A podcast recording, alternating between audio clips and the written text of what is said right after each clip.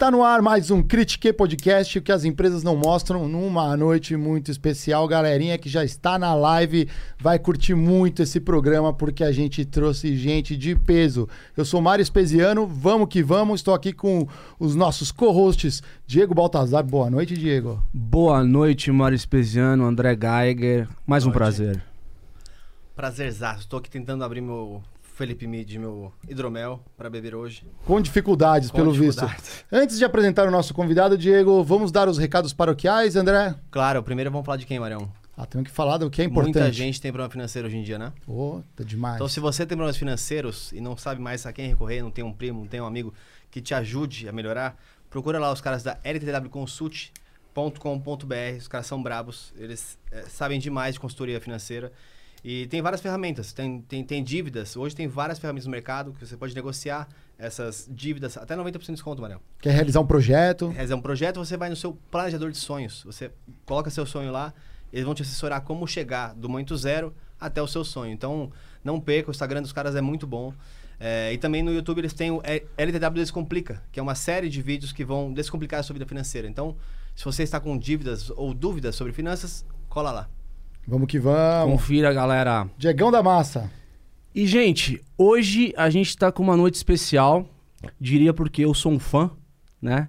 Então, além de ele ser um Big Shark conhecido pelo público aí, ele é um empresário que está presente na vida dos brasileiros aí em marcas como Odonto Company, Instituto de Beleze, Espaço Laser, entre outras, né? Então ele tem uma grande história de vida, veio dividir ela aqui com a gente e além disso, hoje ele é presidente do conselho da SMZTO é, Holding, que acho que é a maior rede multissetorial de franquias do país, né? Então, senhoras e senhores, com a gente hoje aqui no Critique, José Carlos Semesato. Obrigado. Eita, Que obrigado, noite, obrigado, noite. galera. Olha, eu não vim pra brincar aqui hoje, hein? O recado tá dado, galera do Critique. Vocês vão ter que mudar de vida a partir de hoje, porque a história é forte aqui, tá? A história é forte e eu vou seguir aqui as recomendações aqui da galera que, que manda muito no, nos mic aqui. É, e eu queria dizer pra vocês que a gente pode começar numa cronologia, né? Boa. Que, que é das, Claro. das coxinhas Ah, até os bilhões de reais de hoje. Mas a gente pode também contar. Eu, eu gosto muito de contar o tamanho e onde eu cheguei, Ah. para depois convidar a galera para fazer a reflexão e falar como é que faz essa jornada. gostei. Como é que a gente trilha essa jornada, né? Quanto tempo leva? Como é que funciona isso? Quais são os pilares para se construir uma trajetória de sucesso, né? Mas o principal que eu queria deixar de mensagem é que é possível você mudar o status quo da sua vida. É possível você sair da comunidade, sair da periferia, como eu saí lá da comunidade de Lins. Morando, meu pai era pedreiro, minha mãe era dona de casa Uhum. e poder estar aqui hoje para levar através desse propósito, né, de fomentar o empreendedorismo e, e contar essa história assim, essa trajetória muito bacana para a galera, que eu acho que falta muito isso, né, e a gente tem que investir na educação. A educação transforma. Eu sou fruto da educação, né? Foi através de um curso livre profissionalizante que eu fiz com 13, 14 anos no final de semana, estudando escola pública, que a minha vida se transformou. E vai ser muito legal contar para você essa história hoje. Legal, Semenzato. Inclusive, antes de você começar a dividir essa grande história, na verdade eu não conheço detalhes, mas digamos que eu pensei ela para saber qual- do que, que a gente estava ali é, falando. E a gente está acabando de viver uma jornada de dificuldades aí, todo mundo. É, Antes de a gente começar a falar da tua história pessoal, como é que você está enxergando o mercado hoje, é, do ponto de vista econômico? E qual é o paralelo que você é, fez desse momento de dificuldade com as dificuldades que você passou no começo da tua vida?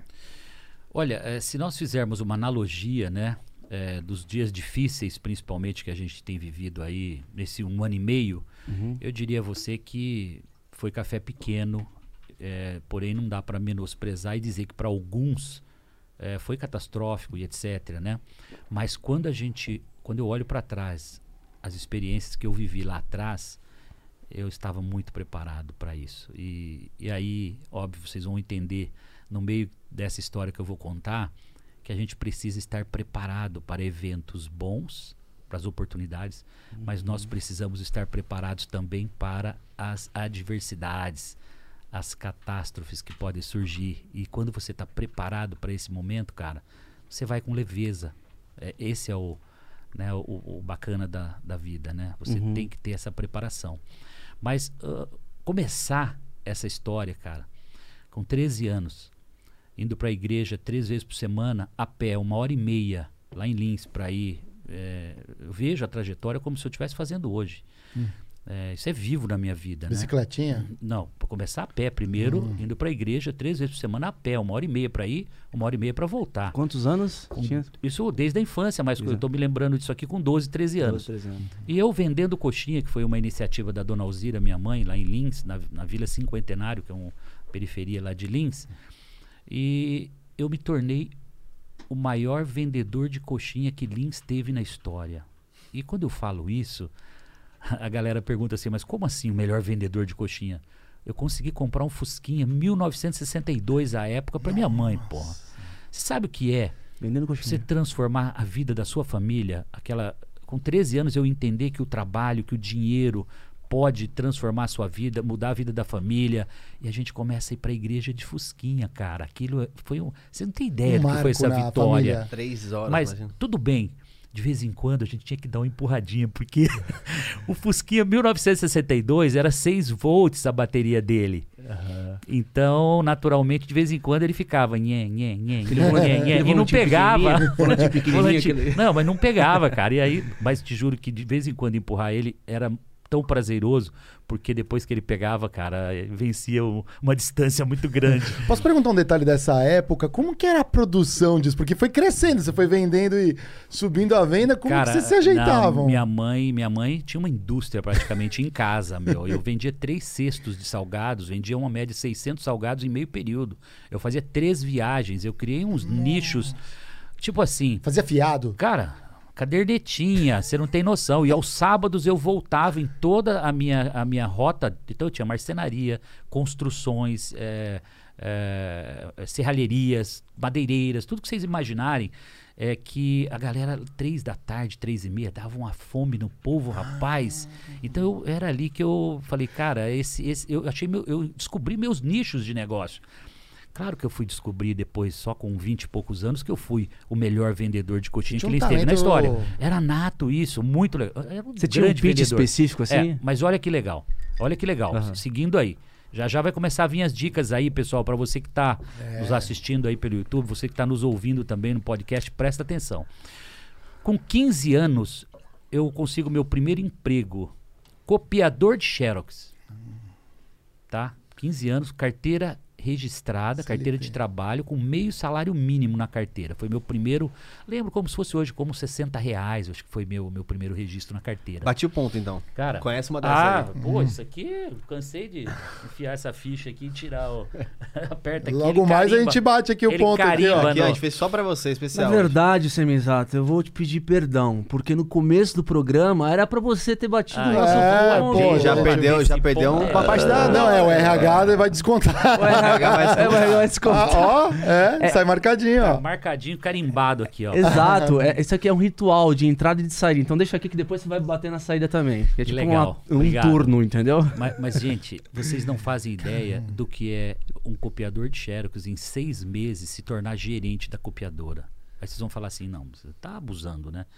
Eu desmontava as máquinas, eu fazia limpeza, eu fazia, eu fazia polimento de cilindros, eu fazia limpeza de fusor.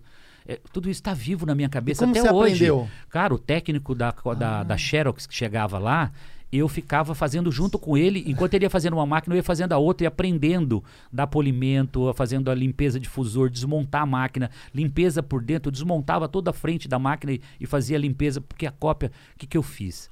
Eu fazia as cópias ficarem melhor do que a original, cara. Aí o cliente olhava e falava: Não, não é, não é possível. Você está me entregando uma cópia melhor do que o original que eu te trouxe. Eu falei: Pois é, aqui o serviço da garagem cópias é assim. A cópia tem que ser perfeita e melhor que a original.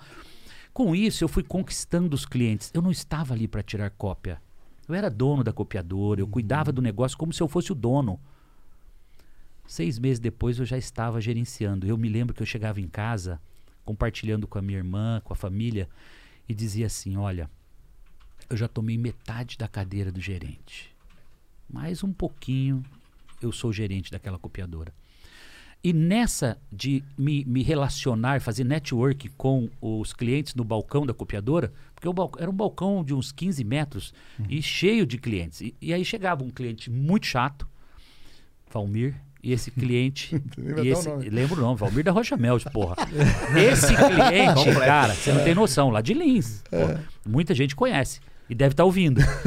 Cara, esse cliente chegava no balcão, todos os funcionários, que eram mais de 20, fugiam, cara. Toda vez o Semenzato era o cliente que ia atender esse, esse cliente chamado Valmir, que era um auditor de empresas, contador, etc. Um belo dia esse cara olha pra mim e eu falando pra ele, cara, tô fazendo um curso de computação nos finais de semana, já tô aprendendo a programar computadores, me relacionando, contando com muito entusiasmo o que eu estava fazendo. Eu tô estudando, tô, tô aprendendo isso, aprendendo aquilo e contando. E ele vendo o meu diferencial. Um belo dia o seu Valmir consegue uma vaga, ou surge uma vaga num grupo de empresas chamado Sermácula de Lins, madeireira, cerealista, material de construção, tudo que você pensar, fazendas, um, um grande grupo, um grupo grande de empresas lá. E aí o seu Valmir chega, Semenzato, tem uma oportunidade para você, não sei se você vai gostar, etc. Pô, seu Valmir, mas eu tô indo bem aqui, né, na, na copiadora, como é que faz isso? Eu não tinha a mínima ideia, né, do que ia acontecer na minha vida, né? Claro. Mas falei, olha, se você conseguir convencer o seu José Rafael Rosa Passini, que é o dono da copiadora, tá tudo bem, eu topo. Eu tô, Legal. pô, eu tô estudando para isso, tô aprendendo a programar computadores para isso. Cara, oito meses, um ano depois, eu já estava na Cobra Computadores, na fábrica em Ribeirão Preto, fazendo curso de programação de computadores na fábrica. Eu aprendi a programar a linguagem COBOL com 16 anos. 16 anos, tá? Com 16 para 17, eu assumo o centro de processamento de dados desse grupo e começo a desenvolver todos os sistemas que vocês imaginarem. Aí começa aqui, contabilidade, contas a pagar, folha de pagamento, eh, controle de, eh, de, de tributos, né, ICMS, livro de ICMS, controle de gado, controle de, de, de construtora. Comecei a desenvolver todos os, os Códigos, sistemas. os softwares? Sim, não, e de eu desenvolver os códigos você aprende Sabe o que aconteceu? Mas sabe o que aconteceu? né? Eu me tornei, na Garagem Cópias, o melhor copiador de Xerox que Lins teve na história. Que me levou ao quê? Ao melhor programador que Lins teve na história, cara. Eu me, eu me tornei referência desenvolvendo programas de computadores. E aqui eu quero dar uma pausa e quero deixar uma dica já pra galera. É. Legal. Será que você está sendo melhor naquilo que você faz hoje? Será que você está copiador de Xerox e acha que você tem que morrer copiador de Xerox? Ou você está fazendo conexão, você está abrindo portas para você crescer profissionalmente? Isso, aqui começa a trajetória. São os pilares que vocês vão ter que fazer analogia com o que vocês fazem hoje, com o que vocês estão fazendo, com o tamanho do seu sonho, com a projeção de onde você quer chegar, porque vem coisas muito maiores do que isso ainda e vocês vão perceber nessa trajetória. Não obstante eu me tornar o melhor programador que Lins teve na história, eu estou fazendo um curso técnico com 15, 16, 17 anos. Você né? levava junto. Primeiro cole- colegial, fiz o técnico junto. Bom, vou fazer, então vou aprender a programar computador também, pô. Legal. E vou me formar como técnico. Tem Nem base, sonhava né? fazer faculdade, porque acho que já sabia que não ia dar também, não ia ter tempo, não ia, né, enfim. Terminei o curso técnico, sabe o que acontece? Eu me tornei o melhor aluno formado do colégio. E eu sou convidado pelo Instituto Americano de Lins para ser professor segundo grau, com 18 anos. Com a, mesma, aí? com a mesma idade dos alunos. Presta atenção.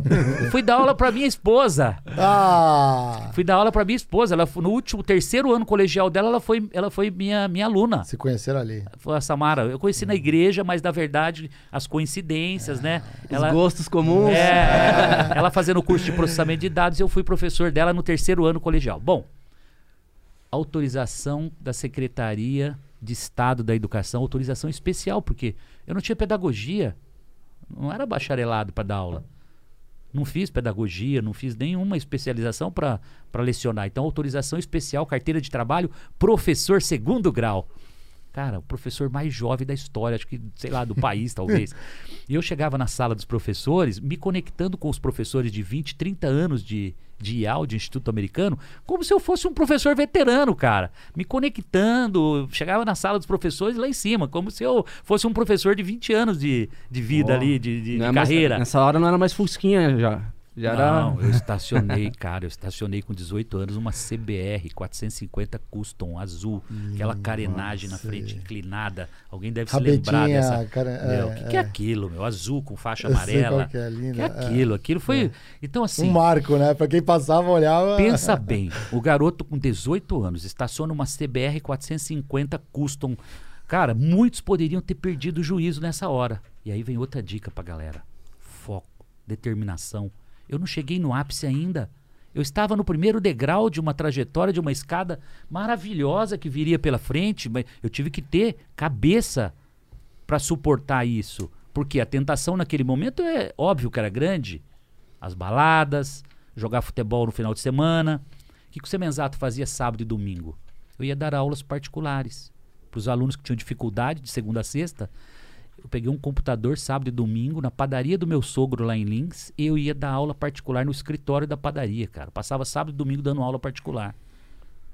Bom, chegou o momento que eu era então programador, o melhor da cidade com o melhor salário, professor segundo grau, desenvolvendo sistemas para várias empresas já, porque estava sendo procurado para isso, dando aulas particulares nos finais de semana. Então, essa trajetória Essa, é- essa daí aí? é- Cara, essa daí já tá. uma dessa aí, não? essa, Essa tá é- café racer. né? essa, essa não, é pa- parecida. A CBR é Não, você tem que CBR. botar o ano ali. É, CBR, CBR 450, vamos falar em Pô, 1980 e alguma coisa. 82, 85. talvez. Ah, 85, É, entre 85 e 86. Talvez apareça a foto exata Uma- dela aí. É um azul Guidão com, de com bike, faixa assim. branca. Não, essa daí é, já é estilo café racer. É, essa, já tá, essa é muito moderna. É. Quando, quando eu então me torno professor segundo grau, para mim, e programador durante esses cinco anos, dos 18, 17, 18 até os 22, eu fiz o maior MBA da escola da vida. Porque eu aprendi a desenvolver sistema e conheci um de- todos os departamentos de uma empresa por dentro. Já Contabilidade, ativo, passivo, depreciação, tudo que você imaginar. Compras, vendas, Tudo, pedido, estoque, planejamento. Aí contas a pagar, contas a receber, planejamento, né? Curva ABC do estoque, é, preço médio, preço de última compra. Vamos dolarizar agora para poder acompanhar o preço por Uhum. dólar. Então, cara, eu fiz o maior MBA da, da, da escola da vida. Eu me preparei para tudo. Com 23 anos, eu olho para tudo aquilo. Eu morava no no melhor bairro já da cidade de Lins. Eu já tinha o melhor salário e tinha carro zero na garagem. Tinha um Monza SLE. Monza SLE 1990. Esse era Cinza clássico. metálico. É, cinza metálico, É, cinza é. metálico. Eu pensei exatamente nesse De Monza. vez em quando tem umas peças raras por aí que você vê, né? Não, tem a Gol já, mas na época Não, os era Monza. um canhão. Gente. assim, era o carro. Vocês não fazem ideia do que é a realização de sair da periferia da cidade e estar morando no melhor bairro da cidade. E já começar a se ver como empresário bem sucedido. E o sonho estava lá em cima. E aí, cara, toda aquela preparação de escola de aulas particulares, o curso técnico, o curso livre do final de semana veio a inspiração para fundar a Microlins, que viria a ser mais adiante, fundei em 91, tá? Viria a ser em poucos anos a maior rede de escola de informática e curso profissionalizante do Brasil. Eu coloquei mais de 4 milhões de jovens para trabalhar, porque eu, eu não vendia um curso, eu vendia o encaminhamento ao mercado de trabalho. Né? Eh, se a gente perguntar agora, é certeza que tem alunos que foi aluno. Aí, ó, o Monza aí, ó. O meu, acho que era 1.8 Esse é mesmo, o- ou esse é 2.0, o não me lembro. não. Mas Não. acho que era Ah, devia 1.8. ser, é. É o Classic. é. É, e aí, é, é, cara, é, eu transformei a vida de milhares de jovens, levando exatamente a inspiração da minha vida.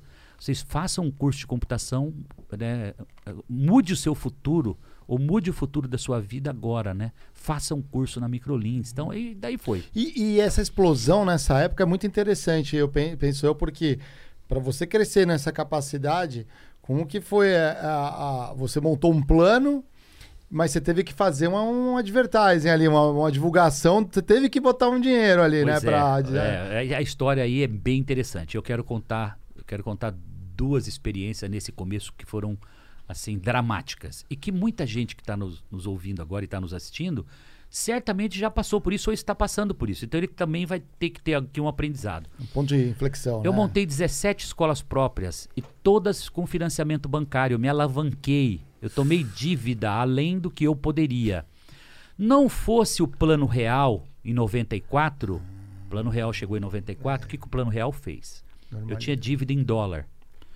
Tá? Eu tinha dívida em dólar. Então, os contratos dos computadores de leasing, todos os contratos de dívida. Até carro era, né? em Era dólar. tudo, era tudo em dólar, caminhão, tudo. É. Então os computadores leasing em dólar, subindo assim, tá? E deflação na mensalidade dos alunos. Ou seja, todo mês o aluno pagava menos, porque ia deflacionando, tirando a inflação que estava sobre o Por preço. causa do plano, é. Por causa do plano real. Sim. Meu, seis meses depois eu não tinha dinheiro para pagar mais. Professor, aluguel, prestação de computadores. O que, que eu faço? Isso era 94. Final de 94, lembra daquele cara chamado Valmir? Eu me encontro com o Valmir de novo, que eh, nesse momento era um consultor de empresa, e falo, Valmir, a coisa tá feia, rapaz. Foi maravilhoso até aqui a trajetória, mas eu tô, tô falido. Eu, eu devo mais do que eu tenho. Eh, se não tiver uma saída, provavelmente eu vou voltar a ser programador, vou voltar a, a ser um executivo do mercado de novo, porque acho que o meu negócio. Ele olhou para mim e falou assim: por que, que você não transforma em franquia? Num papo assim de encontrar numa rua, parar o carro e trocar figurinha ali. Ele falou: por que, que você não faz franquia? Se foi um podcast, ele falou assim. é, Janeiro de 95, fevereiro, março, em três meses eu monto a Microlins Franchising. Fui buscar know-how onde eu nem existia, eu nem sabia o que era franquia, você não tem noção, eu nem sabia. Qual que foi essa jornada? Assim? Meu, eu peguei um advogado, o advogado falou, cara, eu vou descobrir, ligou para São Paulo, para uma outra empresa, pegou uma cópia de um contrato que um amigo passou para ele, Legal. ali nasceu o meu primeiro contrato de franquia, cara. Eu entreguei, o que, que eu fiz? Eu vendi as 17 escolas para um empresário que estava com dinheiro, falei, você vai me pagar 8% de royalties sobre faturamento, cada escola tinha mil alunos, o negócio era maravilhoso, a margem era estupenda, muito boa, né? Então tinha margem, e o cara via, tá aqui, ó, e se, enfim, eu dava um monte de garantias pro cara, né? Se, se não for verdade esse faturamento, você não me paga o royalties. Botei tudo em contrato mesmo, porque eu confiava no negócio. Alguns meses depois, três meses, quatro meses, eu passei todas as 17 e comecei a receber royalties. Dali pra frente, nunca mais eu parei de crescer. Manteve alguma? Ah, a de Lins, só fiquei com a de Lins Ah, na rua Santo Antônio dar lá. um- Antes era- era a era matriz? Que onde era a minha sala, onde eu comecei a. As primeiras 100 franquias foram, da Microlins foram vendidas em Lins, na sede da rua Santo Antônio. Isso é muito lindo. É, é. eu lembro, tô, tô com a eu tô vivendo o meu ambiente de trabalho, o jardim com piscina, todo o local lá, tá na minha cabeça, tá na minha mente. Uma Eu época, lembro- eu sem lembro- YouTube e sem Google. Rua Santo Antônio 133. Eu lembro que o teu principal concorrente na época, nos, nos, nos anos, no, nos anos 90, Ó, lembrei lá era... até o número, hein, 133. O de vocês aqui é 123, lá é 133. Um, dois, É, três. é. Lá era 133. É, o principal concorrente achar era alguma coisa no o Google. SOS Computadores. Que era o É, já existia Microcamp, que eu Micro- puta, era fã pra caramba, eu Microcamp, admirava, né? Eu falava, puta, um Aham. dia eu vou ser grande igual esse cara. E aí Mas- tem uma história bem legal, que eu saía Ah. pra viajar com meu sogro, 1990 e pouco, aí 99, 2000, e 98, por aí. Mas já tava ganhando um dinheirinho. E eu cheguei com uma BMW 325 em Campinas, na, na concessionária da BMW, e estava uma, uma série 7, cara, uma 740, porrada assim, estacionada com o nome do dono da Microcamp. É. É, é esse prédio aí, cara. Sim, É, é- é lá, uma escola até hoje, é Microlins lá ainda, tá? Nesse prédio hoje é uma franquia da Microlins e também Instituto Embeleze, ó. Olha lá, pode ver que tem aqui do lado, nesse portão aqui, ó lá. Ah, tem o Instituto É, são as, Embeleze. são a- o Instituto Embeleze é uma É, marca nossa. ali, ó, rodando é uma ali, ó, marca o nossa. E ele opera É. junto, pela lateral, e esse prédio Sim. atende as duas, Ah, esco- as duas marcas. é. Meu, então, eu lembrei teu número, hein? Nossa, essa legal. é No tá. fundo dessa casa, cara, tem um- uma piscina enorme, né? O lugar é muito bacana. casarão, É um casarão bem antigo, bem legal. E aí, eu tava falando do. Da... Da, de, do, do- Ah, do- tô em da BMW. Campinas, É. cara, fazendo a revisão da 325i. E aí, olha, o meu sogro tá escrito assim, 740 e o nome do dono da Microcampo. Falei pro meu sogro, olha, esse aqui é o meu próximo carro, esse é o meu sonho de consumo. Aí foi, primeira oportunidade, comprei uma 760 Li, longa, Nossa, que aquela limousine. Mas sim, um ano, do, um ano depois já. Cara, dali pra frente, cara, a minha vida começou a prosperar de um jeito, de uma, numa velocidade, assim, inexplicável, né? E aí, obviamente, do, em 2003, eu fico sócio com os fundadores da Embeleze Indústria. A gente lança o Instituto Embeleze, que viria a ser a maior escola de beleza, cabeleireiros, manicures, pedicures, formando profissionais, é, em 2003.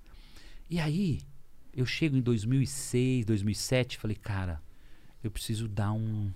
Eu preciso dar uma virada na minha vida. Tá muito devagar. Já, pô, tava super. Já ganhando uma grana legal, né? O negócio tava grande. Já deixou de ser o dinheiro, né? Tava falando de um negócio de 15 milhões, 20 milhões de EBITDA por ano, que é um belíssimo negócio. É um então, belíssimo negócio. estamos falando de um milhãozinho de lucro líquido por mês. Pô, então já dá pra viver bem pra Sim, caramba. sim.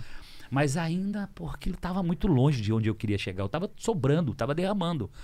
Aí fiquei sócio do, do Fundo Pátria, Anhanguera, vendi 30% para eles em, em 2008, preparando a Microlins para ser vendida anos depois. Ou ia fazer um IPO, ou ia fazer uma consolidação, ou ia fazer alguma coisa.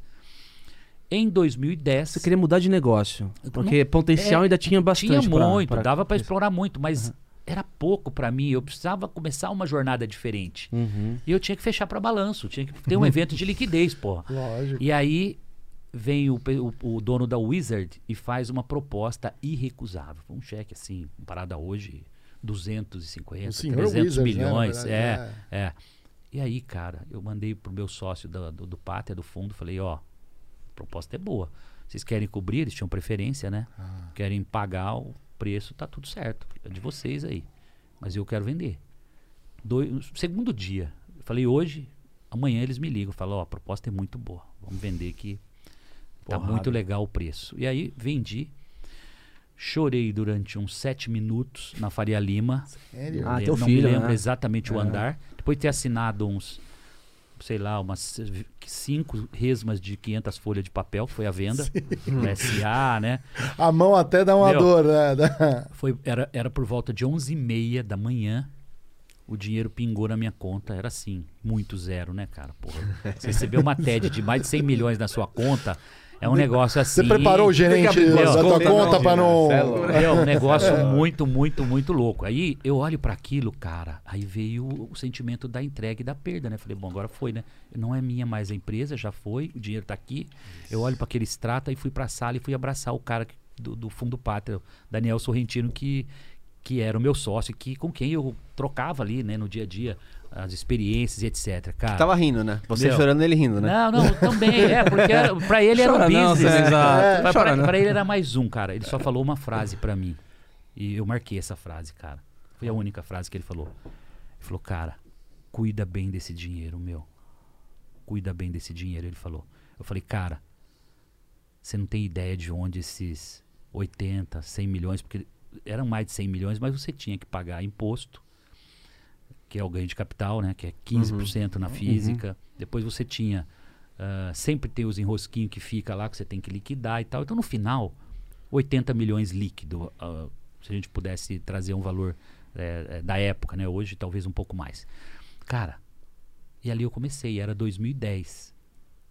Eu chego em casa, falo pra minha família, assim, com 43 anos de idade, falo, ó, gente, eu tô pensando em me aposentar aí. O que, que vocês acham? Parar.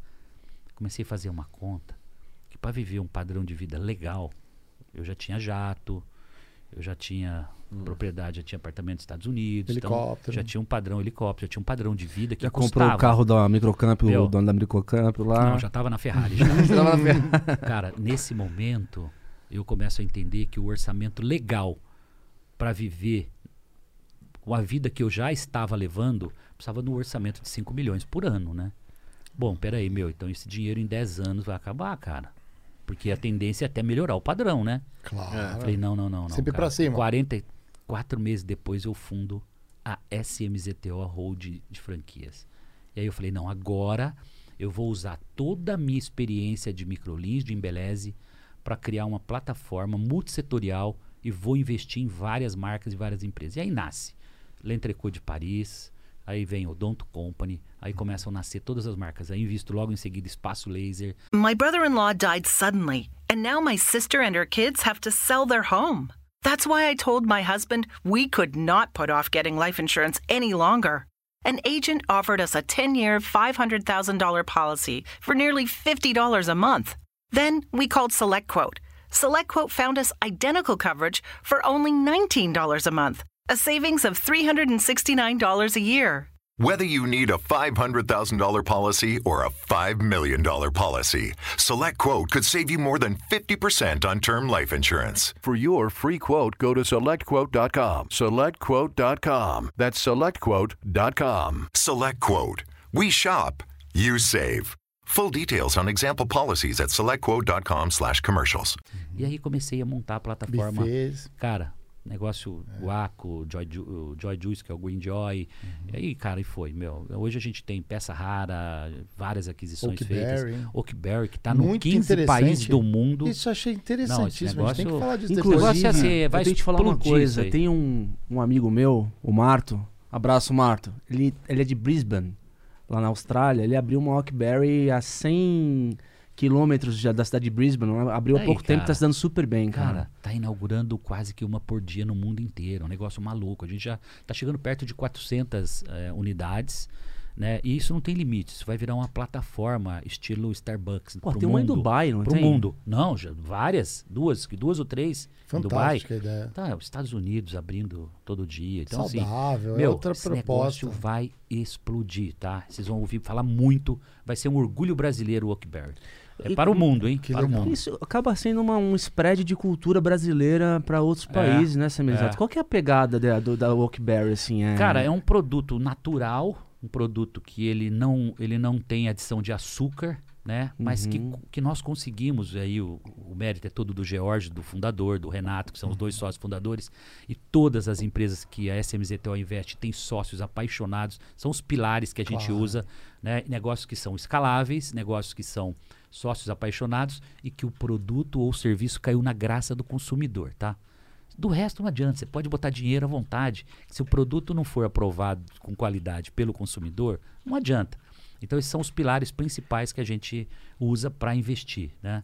É, O ano passado a gente comprou três empresas. Foi o Instituto Gourmet, uma escola de, de culinária. Depois nós compramos é, Peça Rara, é, que é um negócio também da economia circular que está bombando. Que a juventude hoje ela quer economizar. Então você está passando as roupas que você não usa mais para frente, bolsas, acessórios, e você vai renovando o seu, o seu guarda-roupa aí.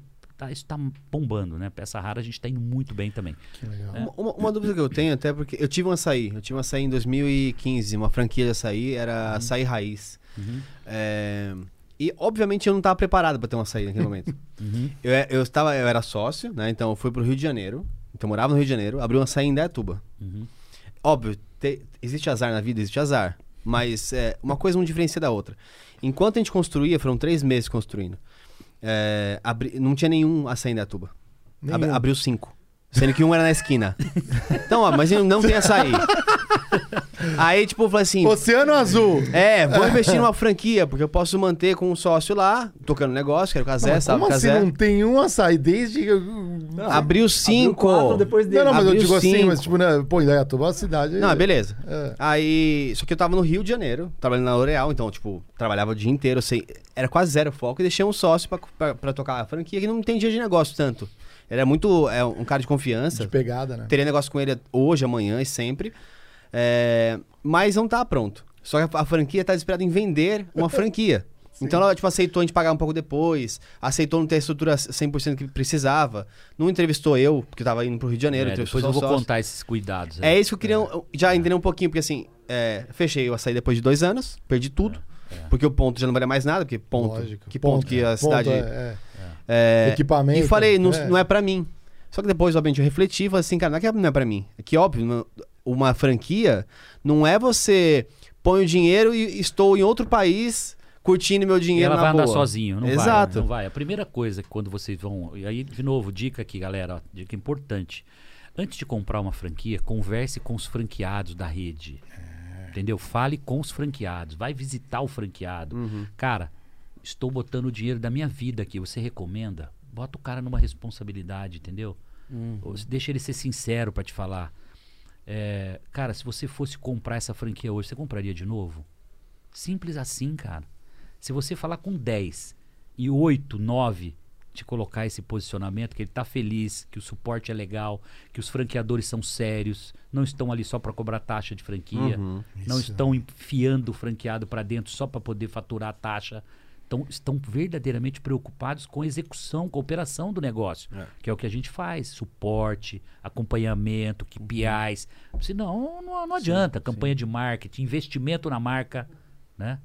Eu, eu sou, eu, desde sempre, eu fui, eu fui o primeiro a trazer a Xuxa como sócia dentro da Espaço Laser, investindo, apostando na marca para criar valor. Você tem a Como Casa X equity. também, né? Casa X também, são 20 casas de festa pelo Brasil, não cresceu mais, vamos dizer, porque tem o, o- e, e também o, o aspecto do, do negócio que tem uma concorrência local muito forte. E nós fazemos tudo de primeira. É né? E aí eh, você não remunera tanto. Então fizemos 20, primeira e, e fase. entrou também como um equity, assim, de imagem Sim, também. sim, que sim, muito legal, sempre né? sócia mesmo. É uma conta simples, né? Ao invés de você pagar, porque quando você começa um negócio, nem sempre você pode pagar o cachê de uma Claro. celebridade do nível dela. Eu tenho hoje, acho que umas sete, oito celebridades na- na- nas minhas marcas. Eu tenho Ana Maria Braga como contrato de garoto propaganda, Ratinho, Rodrigo Faro, eu Uhum. tenho o cantor Leonardo, ah, a Já nesse- Eliana. Já nesse Cara, modelo do Media for. Equity, assim.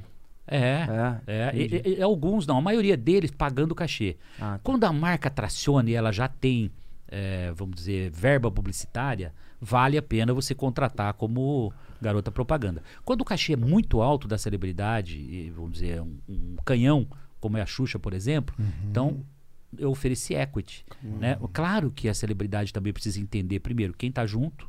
Né? A Xuxa fala, já A falou equipe, várias né? vezes, que eu fui o primeiro sócio de CNPJ da vida dela, né? Assim, porque- porque não é normal você ter um CNPJ, sociedade CNPJ, cara. A responsabilidade é muito grande, entendeu? Eu vi a fotinho lá peso, no, é. no IPO do Espaço Laser, você com a pô, cara. É bem legal, né? Bem né? legal. Nessa trajetória, nós tam- estávamos parados aqui em 2010, quando eu crio então a, a Hold, fundo a Hold SMZTO e começo essa nova fase. Fazendo um balanço, o Semenzato em 2000, junho de 2010, era um cara de 100 milhões de, de reais, tá? Líquido, entre ativo líquido mais o patrimônio, 100 milhões. E comecei a vida. Mas comecei bem, né? Pra caramba, né? Não, não- não- porra, podia perder tudo, como podia também. 2015, 2016, mais ou menos, talvez 2017, eu sou capa da Vejinha de São Paulo e a jornalista foi muito ousada, ela foi corajosa, cara. Ela olhou pra mim assim e falou assim: Qual é seu patrimônio hoje? Pô, numa entrevista, como se a gente estivesse aqui batendo papo, cara. Dá aquela amarelada rápida assim, né? Eu falei: Não, não sei, mano. Não fiz conta não, mas deve ser uns 500 milhões. Isso, então 2010, já multiplicou por umas cinco vezes, seis vezes, né? O, o dinheirinho de, de 2010, né? Seis vezes, hein? Bom, não estava feliz ainda, né? 2016, 2017. Falei, bom, isso é só o começo. Agora que os negócios vão começar a tracionar. Agora que eu vou começar a voar, né? E aí, final do ano passado, começo desse ano, a gente faz o IPO em 1 de fevereiro agora da Espaço Laser. Eu falei, quer saber, acho que eu vou fazer um balanço de novo, porque eu sempre foquei no propósito, no trabalho. Eu não fico fazendo todo dia contabilidade para saber quanto vale minha empresa todo dia, né? Não é uma coisa que você faz todo dia, meio que você olha o seu saldo na conta todo dia para ver se o dinheiro tá lá, né? Não é uma rotina você ficar valuation da empresa. É. Uma vez por ano, talvez. Aí fui fazer, cara. Meu grupo tá valendo hoje mais de 2 bi de reais. Fantástico. Então, cara, quantas vezes multiplicou 20 vezes, 25 vezes de 2010 para 2020, 21? Que coisa. Quantas vezes deu 20, Ah, 25? vi, muito 25 mais. É, 25 vezes. Acho que, acho que deu mais dinheiro do que apostar na bolsa, né? Meu, vocês entenderam? Então, agora, Apostar não, investir. meu filho, meu filho chegou há 4 anos, né? 4, 5 anos, estudou fora, diferente do, do MBA. Lembra do MBA da Escola da Vida que eu falei lá atrás? Ele fez o direitinho. foi fazer Duke University, foi, pô, jogou tênis né, profissional, jogou tênis lá fora. E aí, hoje, ele é o CEO da SMZTO, eu sou o presidente do conselho. E onde é que a gente vai chegar? Então, a minha reflexão para a galera é o seguinte: aquele garoto, vendedor de coxinha, que saiu lá da periferia, mas que levou quantos anos para pegar o primeiro cheque? De 91 para 2010, são quantos anos? 19 anos. Eu levei 19 anos para pegar o primeiro cheque. E aqui é outro recado. A galera mais jovem hoje, principalmente, acha que pode ficar rico da noite pro dia. Não tem milagre, galera. Não dá para ficar rico da noite pro dia. Eu levei 19 anos camelando de domingo a domingo pra pegar o primeiro cheque. Não, mas Bitcoin vai bombar, hein? Pergunta se eu tenho. Tô fora, rapaz. Mas ah, uma pergunta que eu tenho curiosidade é a seguinte, né? Imagino toda a tua estrada você tomou decisões assim, digamos que decisões duras, que envolvem risco, né? Principalmente quando a gente começa, é, a gente toma uma decisão que você tem muito a perder e às vezes talvez ah, a tua percepção de muito a perder tá ah, é, É tudo ou nada. é tudo ou nada. Exatamente. É Esse sempre momento, no- cara, tem vários na minha vida. Ponto Eu de só- inflexão. Só vou contar um.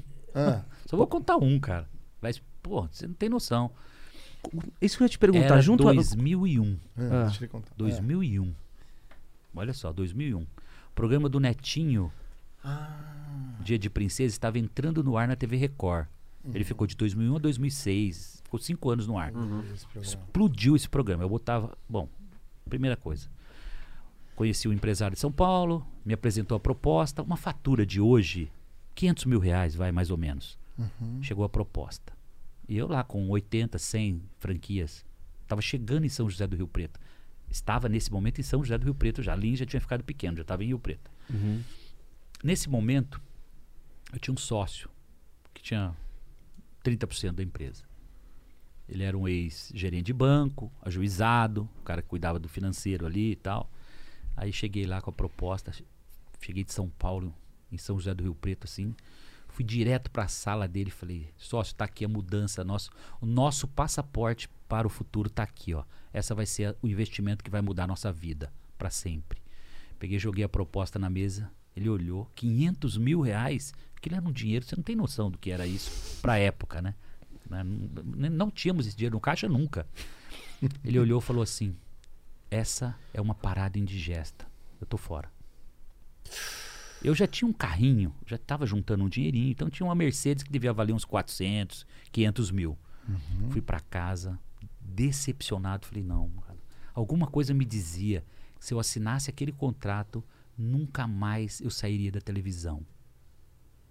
Cheguei de manhã, fui direto para a sala do sócio. Falei, sócio, vou assinar sozinho essa fatura. E se daqui a 45 dias a empresa não tiver condições de pagar esses 500 mil reais, eu vendo meu carro e pago a fatura.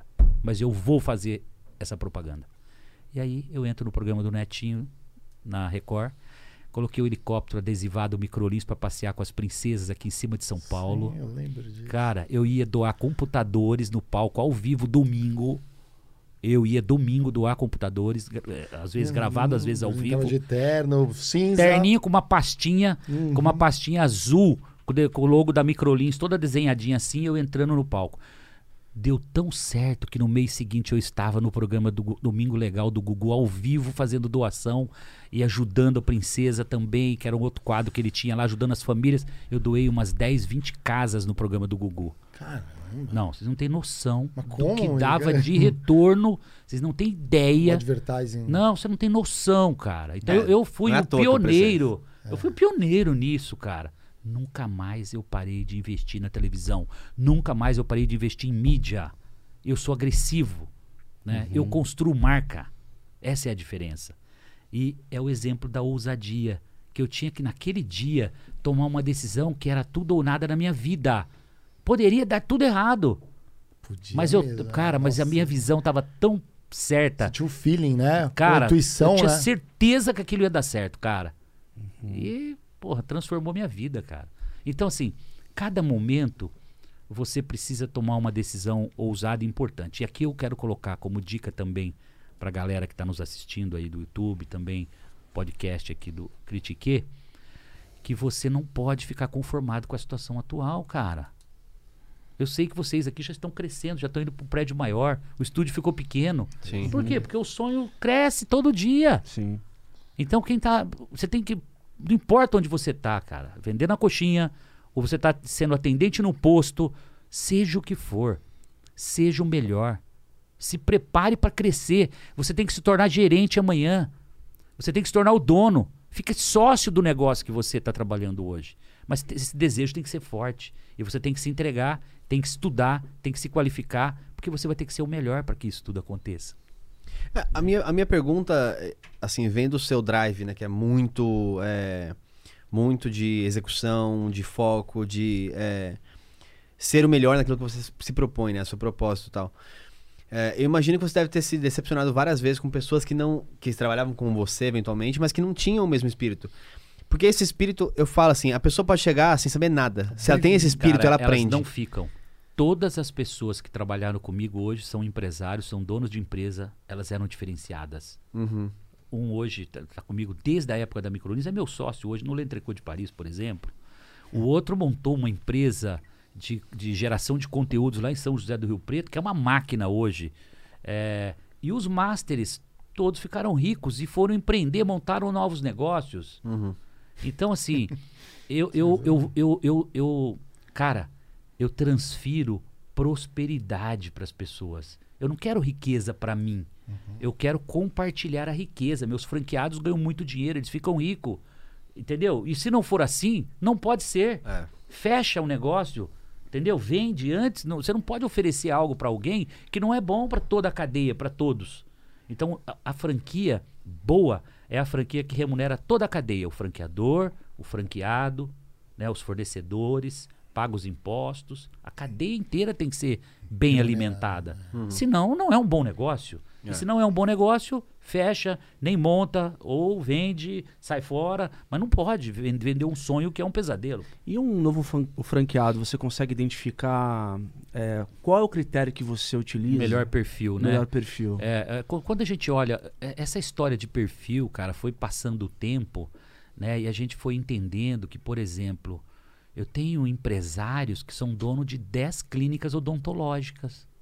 Aí você fala assim, mas peraí, mas o cara não é dentista, mas ele é gestor, ele é empresário, ele sabe administrar o negócio.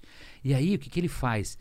Ele coloca um negócio, ele coloca um técnico, um dentista responsável em cada unidade e ele cuida do financeiro, da cobrança, do agendamento, da qualidade do serviço prestado, da, da reposição do estoque das clínicas.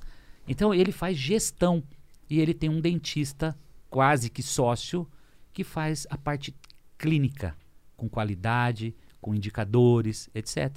né? Então, isso caiu um pouco por terra, vamos dizer assim. Há 10 anos atrás, a gente falava muito qual é o perfil ideal para ter uma clínica odontológica. Ah, tem que ser dentista. Mas nem sempre o dentista é um bom gestor, nem sempre o dentista é um bom vendedor. Sim. Então, esse, para mim, é um paradigma que a gente tem vencido a cada dia. Legal. Né? Então, por exemplo, nós compramos um negócio que assim também está maravilhoso. Ele tem um propósito que é incrível. Chama Terça da Serra. É uma residência sênior. Eu ouvi falar já. Meu, Cara, isso é meu, meu sogro, legal. cara, ficou 10 anos na cama, acamado, não fala, não entende. E aí, pô, a gente foi testar, foi conhecer a Terça da Serra lá em São José do Rio Preto. Vocês não têm ideia, cara, do serviço de hospitalidade. Eles estão morando numa casa maravilhosa, com enfermeira, com equipamento de tecnologia, com, com câmeras vigiando, com, com, com pulseiras que mostram qualquer movimento que ele faz, já tem alguém em cima monitorando, que tem os remédios na hora certa, o banho, que tem hidro, hidroginástica para quem está ainda apto Ah, pensei a, que você falar a o hidro- fazer. hidromel. Não, é, quase. Vai, vai chegar lá, um dia chega, um dia Não, dá chega. pra ver que você é... hidro, hidro. Você é muito fã de tecnologia, né? Sim, porque a tecnologia, cara, e aí a gente pode entrar num, num outro papo que é a tecnologia, o mundo online sempre fez parte da minha vida. Olha que legal. Como eu fui programador de computadores em 1980 e pouco, né? 85. Cara, a tecnologia nasceu colada em mim. Os primeiros PC XT-MSX que chegou aqui, eu fui programador daquilo que era ainda te- o, o- o- o monitor era separado do naquela época, né, do tecladinho, era um fiozinho que ligava lá, fósforo verde, não tinha nem Ó, mas eu posso falar uma coisa? Não, peraí, peraí. Eu aposto um real, um real pra perder. Aham. Que você deve ter automatizado a sua casa nos primórdios da automação residencial. Foi, é, tanto que hoje eu tô com lá em São José do Rio Preto, por exemplo, eu sou, sou analógico o meu, meu sistema, porque eu Ah, implantei há lá atrás. 18 anos, 20 anos atrás. Então agora eu preciso passar para digital. É, vai ser uma, uma transformação que tem que ser feita porque era analógico. É assim que você vê quem é fã de Automação. tecnologia. Não, né? e você falou que você foi desenvolvedor do COBOL. O COBOL hoje tá vivo como nunca E tá em 70% de transações em mainframe Sim. ainé é COBOL. Sim, sim, porque, é porque muito fácil de entender. E é seguro, né? Uma É. linguagem é fácil de documentar, ela, né? E, e é isso, vai, vão surgindo, obviamente, outras linguagens, vai mudando, mas ela é muito tradicional. fato. E como foi essa transição? É, você foi um empreendedor que começou no analógico e de repente se defronta com, com, com o mundo digital, ainda mais agora no meio de uma pandemia. Nesse, nesse momento de crise, teve algum, algum tipo de ajuste das tuas marcas a, a rotas de- alternativas para vender, por exemplo, Cara, enquanto um shopping center está um- fechado? Não, tem uma, tem uma história muito legal aí. Primeira coisa, espaço laser, né? Que vale contar um case muito legal. Fecham-se todos os shoppings. Sim. Da noite pro dia, o time, mérito do time que teve que se reinventar e fazer vendas pelo WhatsApp. E sabe quanto eles fizeram de vendas no ano durante o período fechado?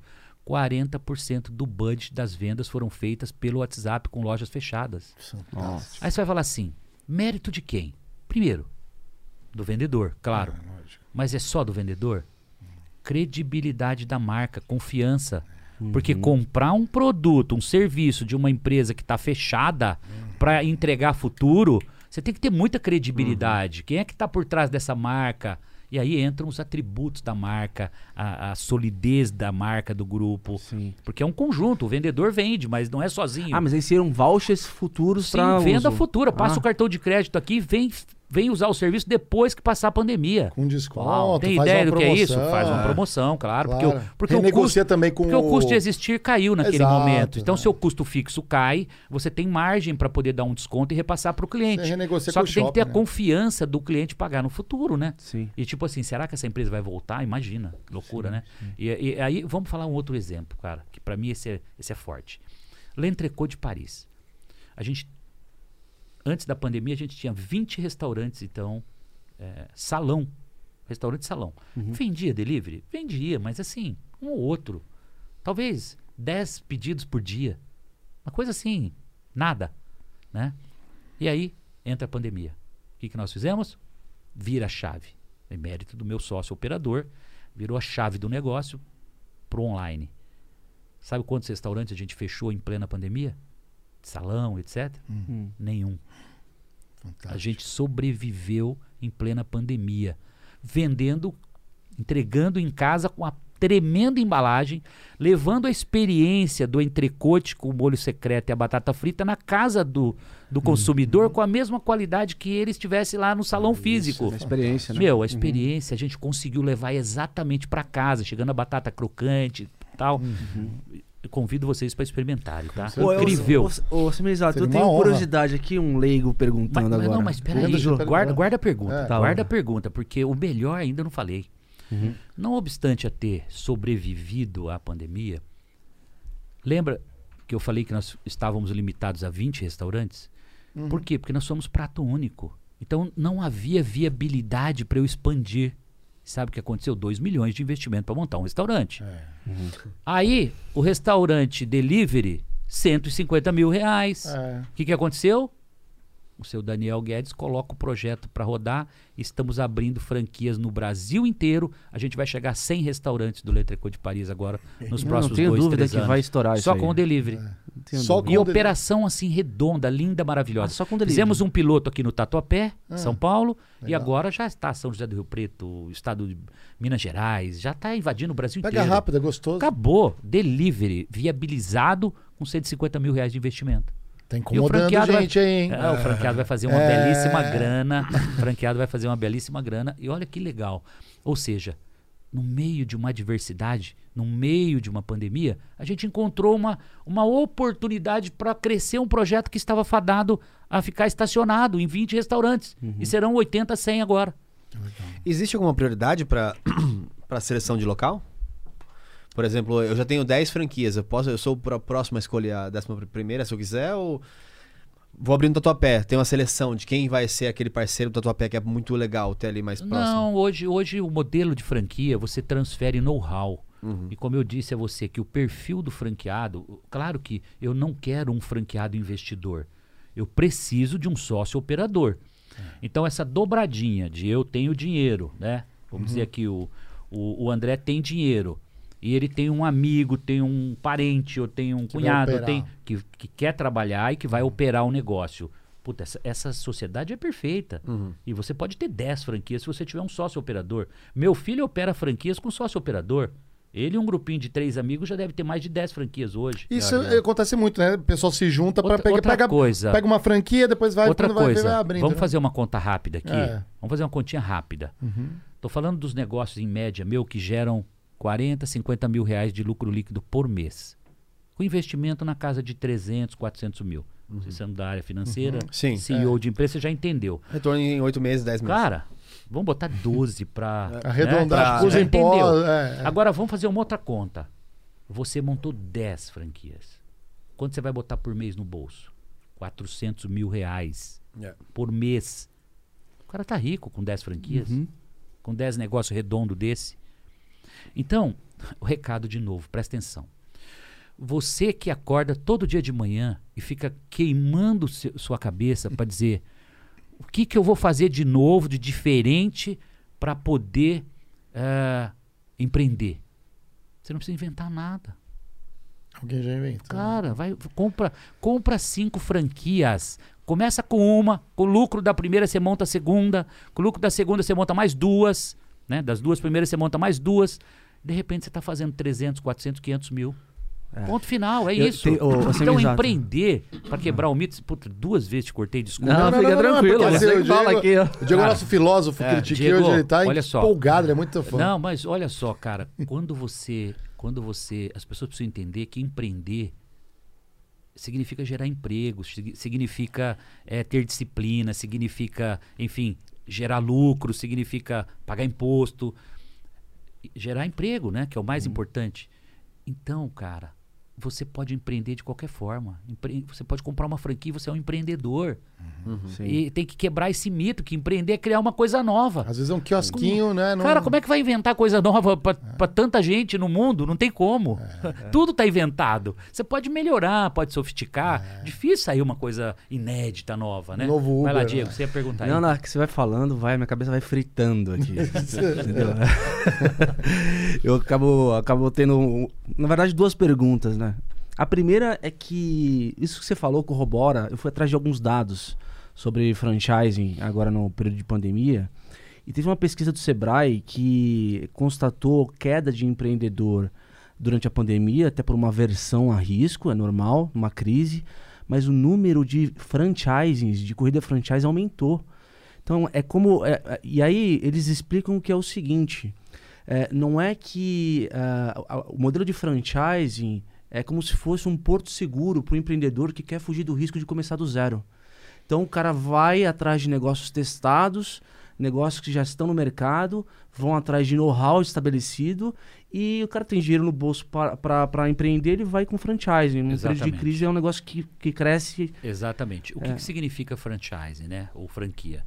É uma réplica perfeita de algo que deu muito certo. Então eu só posso outorgar uma franquia para vocês se eu tiver com aquilo testado, já deu certo, eu já tenho tração, eu já tenho, já tenho margem, eu tenho rede de fornecimento, tá tudo testado, know-how, manuais de marketing. Então quem vende uma franquia e fica apanhando junto com o franqueado, entendeu? É Porque não está pronto o negócio dele ainda. Você tem que falar, cara, volta, volta para incubadora, vai testar melhor o seu negócio, depois você vai vender franquias. Uhum. Então, e- esse é o que eu tenho pregado muito pro mercado, que na hora de comprar uma franquia, vai atrás de grupos que realmente têm know-how sólidos, que investem na marca, que estão preocupados com a performance do franqueado. né? Não é comprar qualquer franquia. Cê- Vocês punham em feiras de franquia também? Sim, sim. A É gente tem aqui hoje, para nós, já ficou institucional, Claro. né? Porque a gente tem hoje leads entrando em- no nosso hold, né? smzto.com.br. Você vai lá e você tem é, chat ao vivo, online. É capaz de entrar lá agora, ter alguém de plantão lá te- já te trocando informação e querendo te vender uma franquia na hora. Eu fico é. imaginando Meio- um, é. um cara que quer apresentar um negócio pro semi-exato, aí lá na SMZTO deve ter um Shark Tank privado, né? É, o cara dá um du- pitch. foram duas reuniões hoje, viu? Ah, é? Duas. Alguém Recebi, passou ó, não? Hoje eu recebi um empreendedor. Aliás, três de ontem à tarde para hoje. O- recebi um, um empreendedor do Nordeste ontem à tarde, final do dia. Recebi um outro empreendedor hoje pela manhã e um outro empreendedor 11 e meia da manhã. Então foram três reuniões em um período de 12, 16 horas, vai. Então assim, eu vivo o Shark Tank o dia inteiro, é minha atividade. Quando não online, né? Isso foi, foram três reuniões ao vivo, mas isso já é reta final de fechamento, aquisição que a gente está fazendo. Então você começa a já ter encontros mais. Você quer ver olho no olho o empreendedor, do que Aham. aquele conta a história, né, ali. E o que, ao que é né? franqueável? O que, que é franqueável?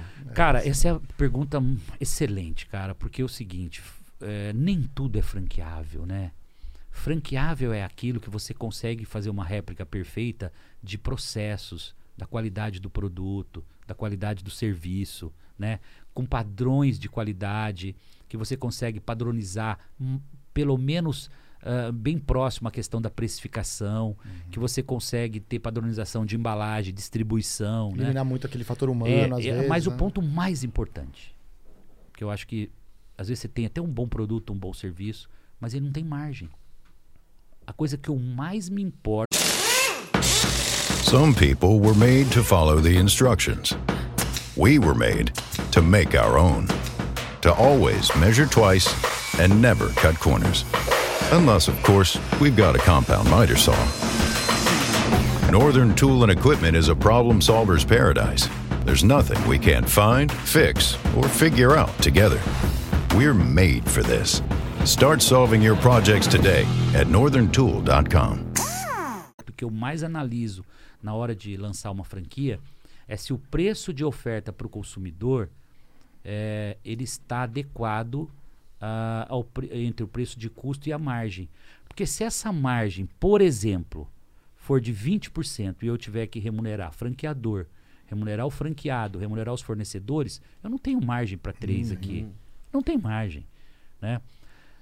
Eu diria assim, claro, uma franquia de, ve- de veículos, hipoteticamente, que você vende um ticket alto, 500 mil cada carro, hipoteticamente, e aí você tem 5% de margem, então você tem um ticket um pouco maior, se você até pode ter uma margem menor num produto de alto valor agregado, mas a maioria das franquias são de produtos de baixo ticket, né? verdade. então você precisa ter realmente uma análise, a gente chama de análise de viabilidade, de franqueabilidade do negócio. E eu sou muito chato nisso. Sou criterioso.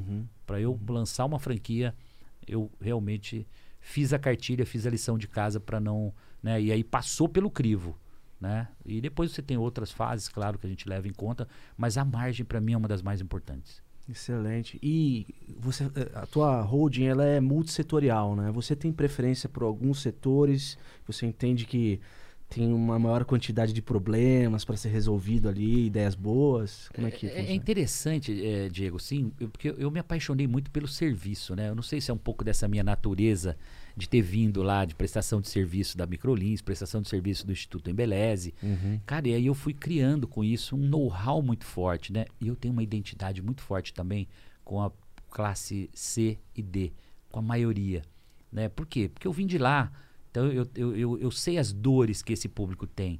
Então, quando eu vou lançar um produto ou um serviço, odontologia, né? Nós temos 1.800 clínicas odontológicas das marcas Odonto Company e Oral Sim. São 1.800. Quando eu vejo e olho para a maioria das pessoas, elas não têm condições de pagar à vista um tratamento odontológico e ela não pode chegar lá e passar um cartão em seis vezes, porque não tem limite o cartão dela. A maioria dos meus clientes, ou uma boa parte deles, são desbancarizados ou são negativados às vezes. Então, o que, que eu fiz? Né? Eh, através da metodologia criada na Odonto Company, a gente ofereceu crédito no estilo Casas Bahia do Dente. Né? A gente foi lá, democratizou ah, o tratamento odontológico, dando 12, 14. Como que você pode pagar? O que cabe no seu bolso? Então eu, eu atendo todos os clientes que chegam na Odonto Era até Company. um microcrédito até. Sim, sim, mas de forma o quê? Estruturada, de forma que eu, eu tenho uma metodologia que esse cliente é fiel. Ele deixa de pagar qualquer outra coisa, mas ele não deixa de pagar o Odonto Company.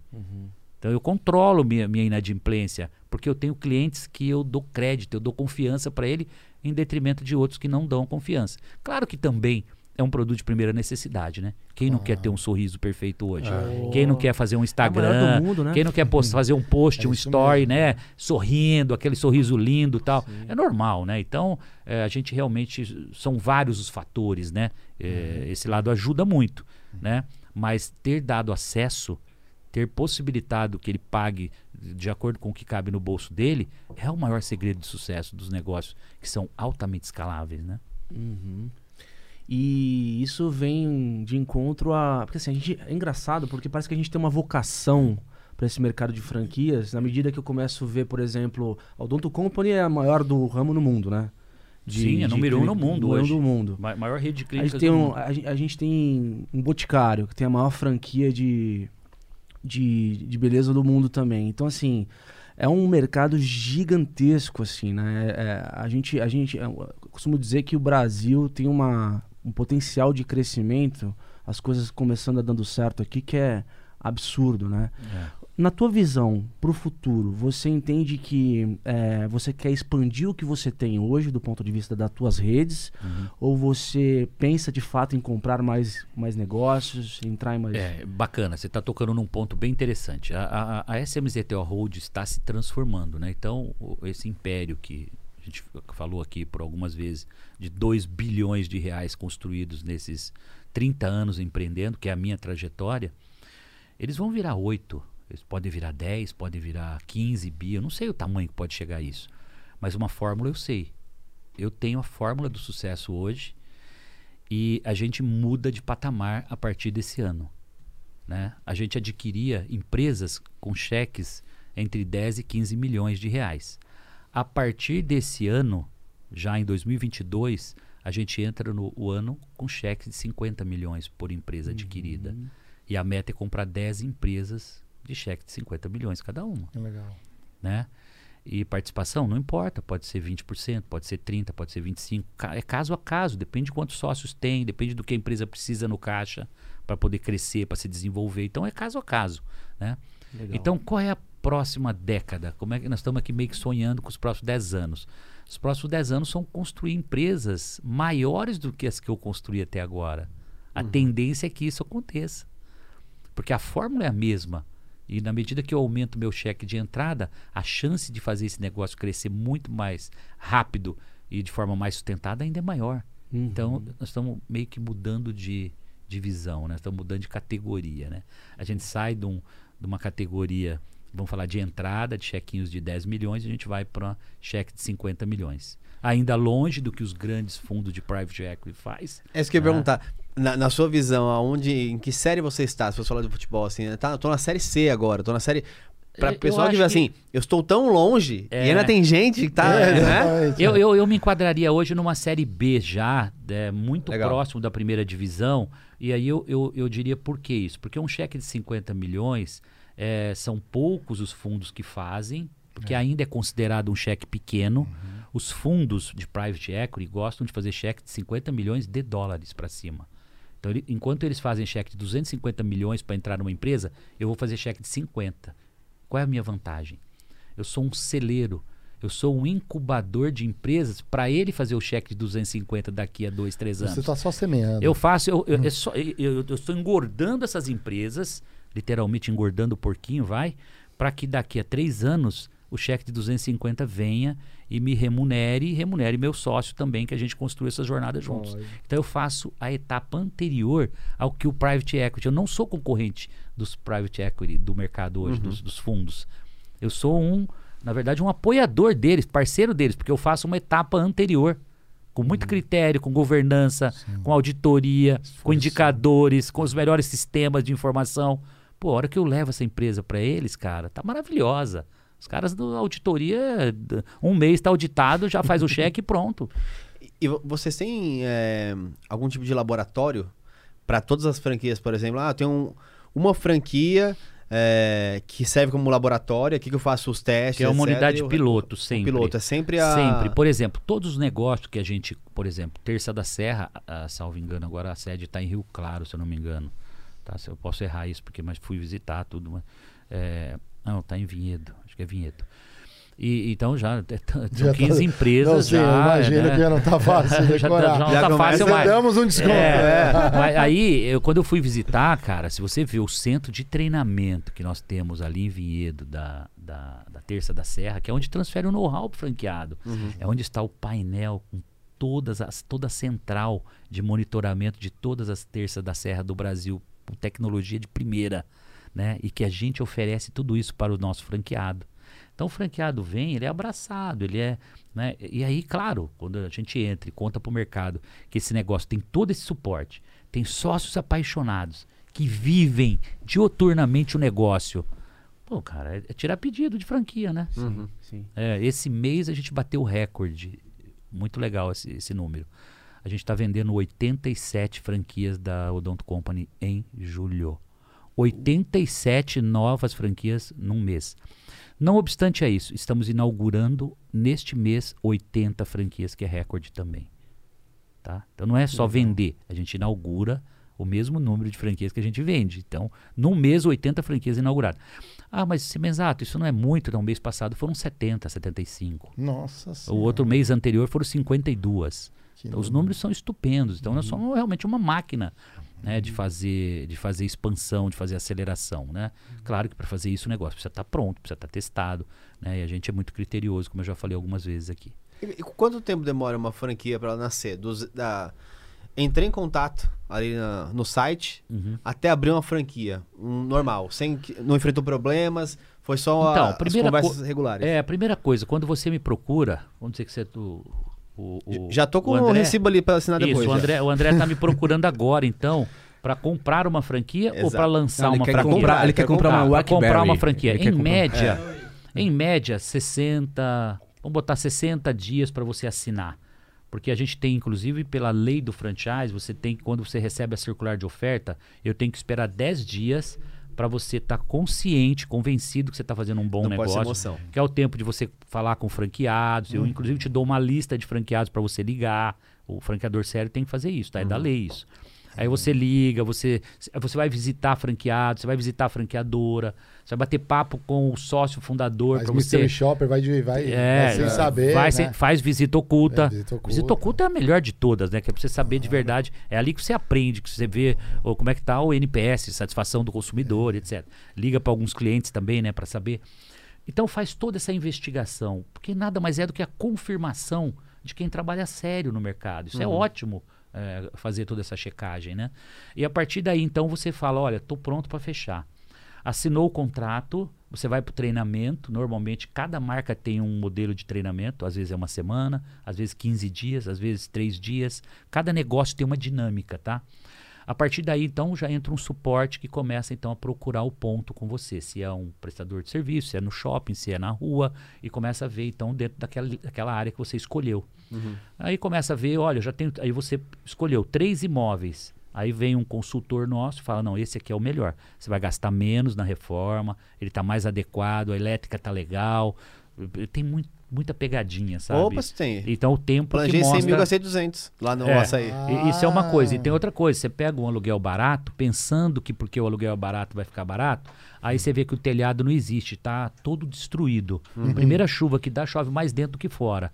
Aí você vai ter que trocar o telhado. Perde Então, antes né? de alugar, é importante levar um empreiteiro. A gente tem todo o manual para isso, entendeu? A gente dá muita dica, acompanha Legal. passo a passo, dá recomendação, etc. E assim, cada negócio tem uma dinâmica, né? E, e aí você Tem, vai tem transferindo apoio, por exemplo, ao real estate, assim, onde Sim, vai... hoje eu tenho gente especializada e, e depois a gente tem os fornecedores de, de, de obra, né? Porque é o seguinte, olha, olha outro erro. Provavelmente você viveu isso. Né? Provavelmente Não, você passou por isso. Você passou por isso. Você imagina um franqueado aprendendo a fazer uma reforma? Quantas vezes mais na vida você vai usar o aprendizado de fazer uma reforma, uma obra de uma, de uma franquia? Ah, muito pouco. Só uma vez, talvez É. você vai ter 10, então vai facilitar um Se pouquinho der e certo, tal. é, aí é sucesso. Pode ser, mas aí o franqueado fica fazendo MBA de montar a reforma de loja. É. Cara, não pode. Ele já tem que estar focado nos treinamentos, aprender o produto, entendeu? E conhecer as concorrência. Ele tem que estar ligado em outras coisas estratégicas e não fazendo obra. Pra- pra então 10 vamos dias- terceirizar isso, entendeu? Pra quem entende, pra quem sabe, pra quem é bom em fazer obra, entendeu?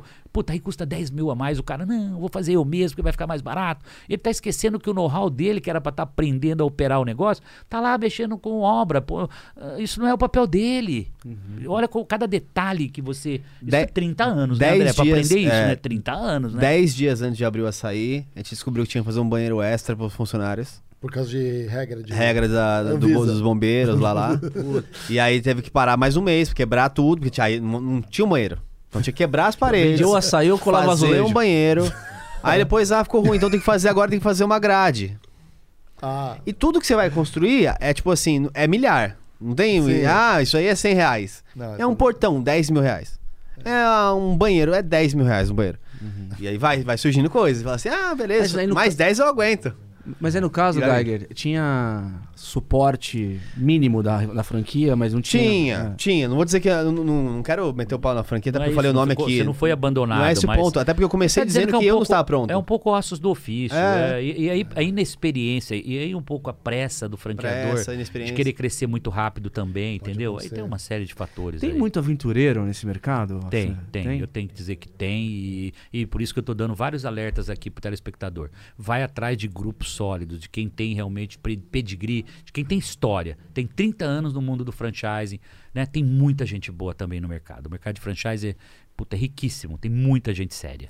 Mas tem muito picareta, e como tem em todo lugar, né? certeza. Então, Você já se arrependeu de ter é, tido algum sócio assim? Não precisa falar o nome dele, obviamente, mas tipo, alguém que você falou assim: nossa, por que, que eu entrei nessa. Por que eu vendi essa franquia pra essa pessoa? Cara, e- e, por exemplo, eu, vou- ó, eu, eu- eu não vou nem falar. É, não, tem, peraí. Eu já tive. Cara, se eu for contar a história, eu não vou contar nomes, tá? Mas não, não. suado aqui, aqui ó. é o foco é no Cara, você tem- macro, você né? no noção. comportamento. Sabe né? por quê? Eu vou contar uma historinha pra vocês assim muito rápida. O cara compra uma franquia e ele não entende nada. Seis meses depois eu transferi o know-how pra ele. Sabe o que ele acha? Ele acha que ele é o franqueado da galáxia. ele acha que eu sou, eu sou Não sabe O nada. usurpador que quer sugando o dinheiro dele. Não, eu sou burro, entendeu? E ele é o inteligente. E ele acha que ele não precisa mais de mim. Aí eu tenho que olhar pra ele e falar, amigão, vem cá. Você não tá entendendo. Você não sabia nada ontem, eu te transferi know-how, eu te botei faturamento, você tá rico hoje. E agora você vai honrar o contrato comigo, cara. Claro. Você não vai sair assim, achando que isso aqui é o quê? Virou Entendeu? bandeira, virou bandeira. Pô, tá de brincadeira? Sim. Não, porque eu acho que isso eu posso fazer melhor, não sei o quê. Sinceramente, aí o outro pega e vira bandeira branca. Eu teve um que teimou muito. Logo no começo da Microlins, tá? Da Grande São Paulo. Esse cara veio, peitou e não sei o que e tal. Ele achou que ele era melhor do que eu, né? Então ele falou: Bom, sou melhor que esse cara. Não, vou fazer um, uma Microlins muito melhor que ele. Pegou, virou a bandeira. Eu deixei, de propósito. Sabe, eu- me libertei. Vai, Você vai, falou é. a palavra certa. Me livrei desse cara. Puta cara chato meu. Aí foi embora. Vai embora. Peguei e montei uma microlins em frente. Acabou, cara. Toma. Esvaziou. Os alunos saíram todos assim, atravessaram a rua e falaram: não, não, a gente quer o, a gente quer o certificado da microlins, que a gente comprou microlins. Ah, marca o Aí os aluninhos da- foram todos pra lá, cara. Três meses depois o cara quebrou, fechou, desapareceu. Ah, mas Então- ele, ele não voltou pra bater na portinha e falar assim: olha. Não, você sabe, pior que não tenho ressentimento, não tenho mágoa, porque, de novo, eh, tem uma frase que eu aprendi, eu falo sempre ela, tá? Na vida, pra vencer na vida, pra ficar rico, pra ganhar dinheiro, você precisa aprender a perder. E poucas pessoas têm a capacidade de perder. De reconhecer que às vezes é melhor dar um passo pra trás pra depois dar 5, 10 pra frente. Esse é o momento que se eu fosse travar uma briga com ele, por exemplo, eu ia levar 10 anos brigando, pra quê? Eu sabia que aquilo era vida curta. Eu liberei, falei, você não me deve mais nada. Tchau, tá aqui o distrato. Seja feliz, tchau. Ah, dois minutos. É. Não, fantástico. Cara, é, eu tenho que passar um recado aqui, galera. Vocês estão prestando atenção, o papo tá demais. Tá. Querem fazer perguntas? Entra aqui, ó, critiquepodcast.com.br, compre os seus Sparks, os seus Quarks. Tá em promoção, aliás. Tá em promoção? Né? Como 100 que tá? Sparks apenas. 100 Sparks. 100 Sparks, eu- 10 reais mais ou menos, é isso? 10 reais, né? Faz 10 pergunta. reais você faz uma pergunta Faz e, seu e- merchan. e colabora com a firma. Faz seu pitch aqui na. Excelente, Aqui a gente faz um pitch aqui. Aproveita aqui no que o Semizato não vem amanhã, cara. Ele só tá aqui hoje. Vamos dar uma olhada no Festa da Firma. Tem, o- tem uma turma do Festa da Firma que eles estão infiltrados em todas as empresas, provavelmente estão dentro das suas franquias. Nesse exato momento, eles mostram a realidade de dentro das empresas. A gente vai conferir o Festa da Firma de hoje. hein? Que legal. É, e ver o que tá, tá preparando ali o Watches. É, e é, eu tenho certeza que vai dar ganchos aí para mais perguntas. Tá gostando? Tá gostoso? Tô, muito Pô, legal. ó, Puta história é gostoso. fascinante aqui, ó. Vou mandar um salve aqui pro Ramon Cruz aqui, que apareceu. Ele falou assim: manda um salve aí, José. Ele escreveu aqui para depois falar do T-Donuts, uma coisa assim, como É, um tier. rapaz, você, depois essa história é maluca também, meu Aí, Deus. ó, vamos ver O aqui cara o- explodiu 30 dias, tá vendendo donuts que eu conheci ele ontem. É? Conheci ele ontem, fizemos um zoom, cara. E, pô, o cara tem 2 milhões e 400 mil seguidores, precisa convidar, trazer aqui o Thiago, cara. O Thiago tá Thiago, convidado. Thiago da Tecar. Você vai pirar Boa, com esse já- cara, já anota tá aí. aqui, Aí, já tá- Borga. já tá- o Thiago Borga já anotou aqui. O Borga já tá aqui. ó, só- ó, olha o Instagram do Thiago aí. Thiago, um abraço aí, cara. Certeza que algum seguidor seu tá ouvindo agora, o Semenzato mandando um abração pra você. Você é o cara, meu. O cara tem uma a, a- a loja mais bonita de carro do Brasil, carro de luxo. O cara é um fenômeno, fenômeno. Assim, cara, difícil eu, sinceramente, né? Eu Vou falar que eu, eu, eu, elogiar porque Não, o cara é é diferenciado, alta, entendeu? O cara é é alta. diferenciado, né? E foi recomendado por um querido amigo meu também de Curitiba, Marquinhos Malaquias, que tá outro fenômeno também, empresário bem sucedido, tá morando em Uberlândia agora. E ele que me conectou com o Thiago Tecar. Foi, pô, esse cara. Esse cara é um fenômeno. Se você, É, Thiago, se você é- ler a história desse cara e ele, ele sentar aqui, cara, ele tem muita coisa legal pra já contar, está meu. Mas entre em contato, até porque independente de qualquer coisa, É. tem um negócio aí que eu preciso de carros para um projeto maior. Ih, cara. Ai, olha, ó, aqui, ó, se deixar, a gente fecha tem. negócio com tudo. Não, você já tem, tá? O Thiago é o cara pra Fechar fechar aí, essa ó. parceria aí. Thiago, Vamos vai ver lá, aqui, ó. Festa da firma mandou hoje aqui, é os memes ali no Instagram aqui, ó. Recém-contratada na firma. Todo bonitinho. Depois de seis meses já. Ah, isso é uma coisa que é. Sou eu no Flow aqui. É você? É, Sou chegou eu. agora seis meses e falou assim. Sou eu de primeiro de.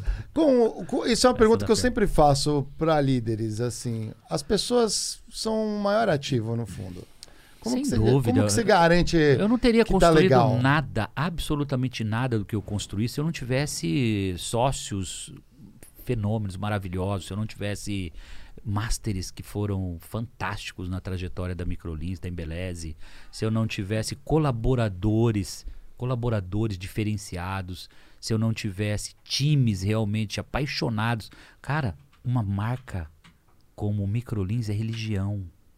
Embeleze é religião, cara. Você não tem ideia, tem missão, visão e valores. E o- os funcionários, cara, sabem, decore salteado a missão, visão e valores da companhia. Eles se apaixonam. Eh, Cara, é, é arrepia falar. Mas tem colaborador que faz a tatuagem da marca no corpo dele, cara. Que isso? É religião, tô te falando. E são, e são várias marcas que têm essa pegada. Poderia te dizer vários aqui. A Embeleza é muito forte. Não, Não, vim da mas L'Oréal, é- né? Então na, na L'Oréal já era reconhecida assim, as pessoas Sim, isso é religião, é um negócio forte. seríssimo. Ou seja, a gente realmente a gente consegue envolver o time, porque é aí que está a vitória.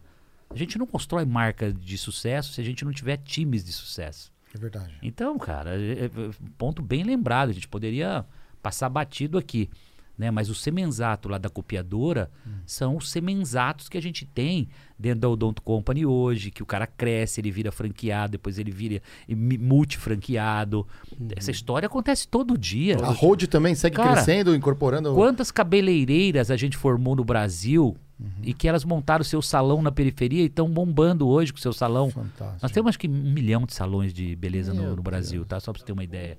É um negócio maluco. Esse mercado de salão de beleza é do curso gigante. livre, né, também. É, né? então assim, a gente forma as mulheres e a maioria delas, cara, elas empreendem. Elas, não, não- uma boa parte vai trabalhar nos salões.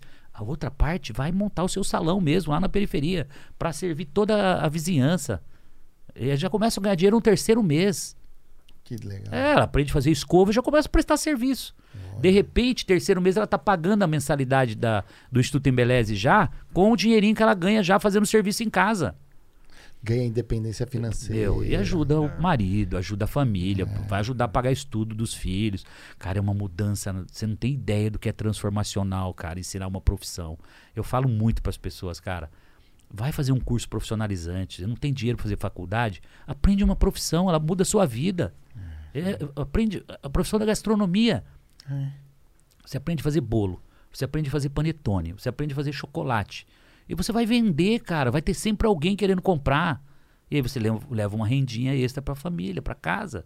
Então, não tem desculpa, cara. O cara falar que não tem Você era emprego. empreendedor assim, Então, né? é- os é. pãezinhos de mel, né? Eu, eu vendi pão de mel na faculdade. É, mas pra mim, a- ali era, claramente era um, é, um meio para um fim.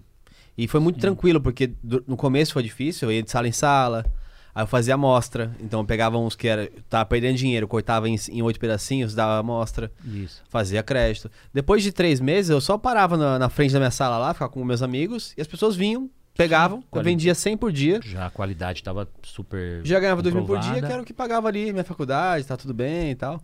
Que isso. É, isso é, E- isso é então, tranquilo. o que a gente não dá para admitir realmente, né? E eu volto toda hora nisso, é dizer que, que não tem emprego, que não tem oportunidade. Porque tem, cara. Ah, Ah, eu não tenho dinheiro para fazer um curso. Mas eu sei que vão falar assim. 300 exato. reais, 400 reais por mês, cara, financia na família. Cara, junta Mas a turma tem três, muita quatro, muleta, não cinco tem? da Não, família. tem, tem muita muleta. É, E- esse é o e, e eu problema. vou te falar uma, eu quero que ver a sua reação, porque assim, eu, eu passei por isso, e eu tava cagando né, na época. É. Mas eu sei que tem muita gente que tá aí assistindo, tá, e vai ver a, a nossa conversa, Uhum. que vai pensar isso. É, eu quando vendia pão de mel, teve até, eu lembro de gostar de uma garotinha lá, fiquei solteiro uma época, aí fui, cheguei na garota, aí ela falou assim, ah, oi pão de mel, tudo bem? Eu falei, nossa, eu sou pão de mel. Pãozinho? Não tipo pão de mel de bonito, é pão de mel porque eu vendia pão de mel. Sim. Tipo, Ah, imagina, mas, oi, pô, imagina assim, você chega na minha, você quer pegar tudo, eu falo assim, oi coxinha. Aham. Você já colocou. Então tem muita gente que olha e fala assim: Nossa, mas aí eu vou ser o cara que vende bolo. É, mas aí que tá, né, cara? Você, você tem que ser o melhor naquilo que você faz e você. Eu entendo o que você quer dizer. Você tá falando, por exemplo, da pessoa se sentir pequena, né? É, fazendo aquilo. Teve um distrato. que Você se se Ah, sentiu pequeno? Você se sentiu pequeno? Não, porque eu estava muito tranquilo, mas eu sei que essa não é a realidade de todo mundo. Saber que, tipo, eu sei onde vou chegar, eu sei que isso é passageiro. É. As pessoas Você ainda tá assim, dizendo o seguinte: cacete. o orgulho não deixa Muita gente algumas pessoas. é, é, ela, tem que, ela tem que tirar todos esses, quebrar todos Uhum. esses paradigmas aí é, do orgulho, da, da vergonha, da timidez. Ela tem que encarar a realidade. Se aquele momento exige que ela seja a melhor vendedora de coxinha que, que vai ter naquele bairro, ela tem que virar isso, cara, para ela poder experimentar a nova fase. Uhum. Porque senão não vai ter superação nunca, ela não vai aprender, não vai se desenvolver. Onde que eu me desenvolvi? Foi ali que eu comecei a aprender o que, quem é- o que, que era cliente, como é que vendia, como é que era a troca. Eu te dou uma coxinha maravilhosa e você me dá dinheiro e ali sobra lucro. Eu tinha que aprender, exercitar isso. E eu acho que é legal a mensagem, tá? Tem orgulho do que você faz. Porque é, até a gente tá vendo isso agora. Você, ninguém te falou assim, ah, e aí, blogueirinho? Virou youtuber? Tipo, meio que querendo tirar um sarro da sua cara? É. Acontece todo dia. Daqui a um ano vai estar onde? Vão estar falando assim, ah, virou youtuber? É assim, as pessoas elas vão te colocando coisas que talvez elas queriam fazer, mas aí é muito fácil você pôr a pecha de segurar alguém, né? É, então, para fazer sucesso, invista né, em ser o melhor, né, se capacite todo dia e faça uma jornada, pense numa jornada de longo prazo. Foram 19 anos na primeira etapa, são 30 anos empreendendo. Será que todo mundo tem a resiliência né, de tentar, de estar lá no fundo, no chão, levanta de novo e começa de novo? Ué, quando eu quebrei lá com, com, com o, o plano real, eu poderia ter entregue os pontos ali. Fui resiliente, eu fui buscar no franchise a solução, eu fui buscar uma solução. E esse é outro, outro exemplo que eu dou sempre. Não coloque foco no problema. Olhe para a solução. Pega os problemas e deixa ele, às vezes, estacionado no cantinho, cobre ele e fala: ó, fique aí. Daqui um dia, dois ou três dias eu vou voltar com a solução para você. E vai focar na receita, vai focar na solução. Exato. Daqui a pouco você volta e dá solução pro problema. Nem sempre o problema tem solução agora. E as pessoas focam no problema. Aí elas ficam doentes, elas ficam de cama, elas ficam depressivas, porque foca no problema. Não tem cérebro que aguenta pensar em problema 24 horas. Nós somos feitos para ter equilíbrio. Então, foca no problema a hora que for o momento de focar nele. Mas já vem com a solução e tum, tá aqui, tá resolvido. Muleta número dois. É. Muleta número dois é, é, Nossa, mas eu tenho aqui uma casa que eu lutei muito durante 20 anos pra comprar, então hoje tenho uma casa de 400 mil reais. Mas eu não tenho dinheiro pra investir. Porque hoje eu tenho que pagar. É, senão eu tenho que pagar um aluguel de 2 mil. Vai Imagina, hipotecar? como é que eu vou vender minha casa de 400 mil pra pagar um aluguel de 2? Eu não tenho como ganhar esse dinheiro. É. Isso é uma muleta pra muita gente ou não? Que às vezes tem patrimônio, mas coloca numa reserva. Não tô falando pra vender a casa e Não, pôr os jamais. 400 mil reais no negócio. Não, jamais. Mas às vezes Ela pode vende, fazer um downgrade. faz um pode... downgrade da casa pra 300 Sim. e tem sempre a investir. Sim, sim. Né? Hoje você sabe que tem até algumas financeiras que estão oferecendo recurso para você eh, financiar o seu negócio, que você pode usar o carro para financiar Hipoteca. eh, e também o imóvel. Hum. E, e o, e o- e o financiamento imobiliário ele é bem barato. eh, a taxa de juros é bem interessante. Mais 6% Tá? ao ano é, agora, né? por aí, 6, máximo 7% ao ano. Eh, tem uma empresa, eh, vocês podem falar o nome aqui, mas é bem legal. Ah, Pode, todas É, as cre-. Creditas, tá? Ah, Creditas. sim, Eu, inclusive, tá fiz boa. uma propaganda para eles. E coisa de um mês atrás eu fiz um, um merchandise para eles e, cara, eles estão com uma proposta bem legal no Do- mercado. Eu sei o logotipo todo, É, né? acredita, Muito pra- legal. Eles vieram é. com a garantia, né? É, com business de isso. garantia. E, e aí isso, isso viabiliza exatamente um exemplo desse que você está citando. Depois, fora disso, se você tem 50% para montar um negócio, vamos dizer que 400 mil para montar uma clínica lá odontológica, vai. Se você tem 200, os outros 200 a gente tem parceiro financeiro. Banco Santander, Caixa, Banco do Brasil, que é através de projetos de, de Santander franquias, por exemplo. É um, é um- já é um plano que está lá dentro já, com taxa bem interessante, com uma carênciazinha. Então, tem muito disso. Sei lá, 20, 30% dos nossos franqueados usam financiamento. Tá? Mas aí você pode tomar dívida quando você tem um negócio certo, tracionado, que a maioria dos franqueados estão muito bem. Aquilo tudo que eu falei, né?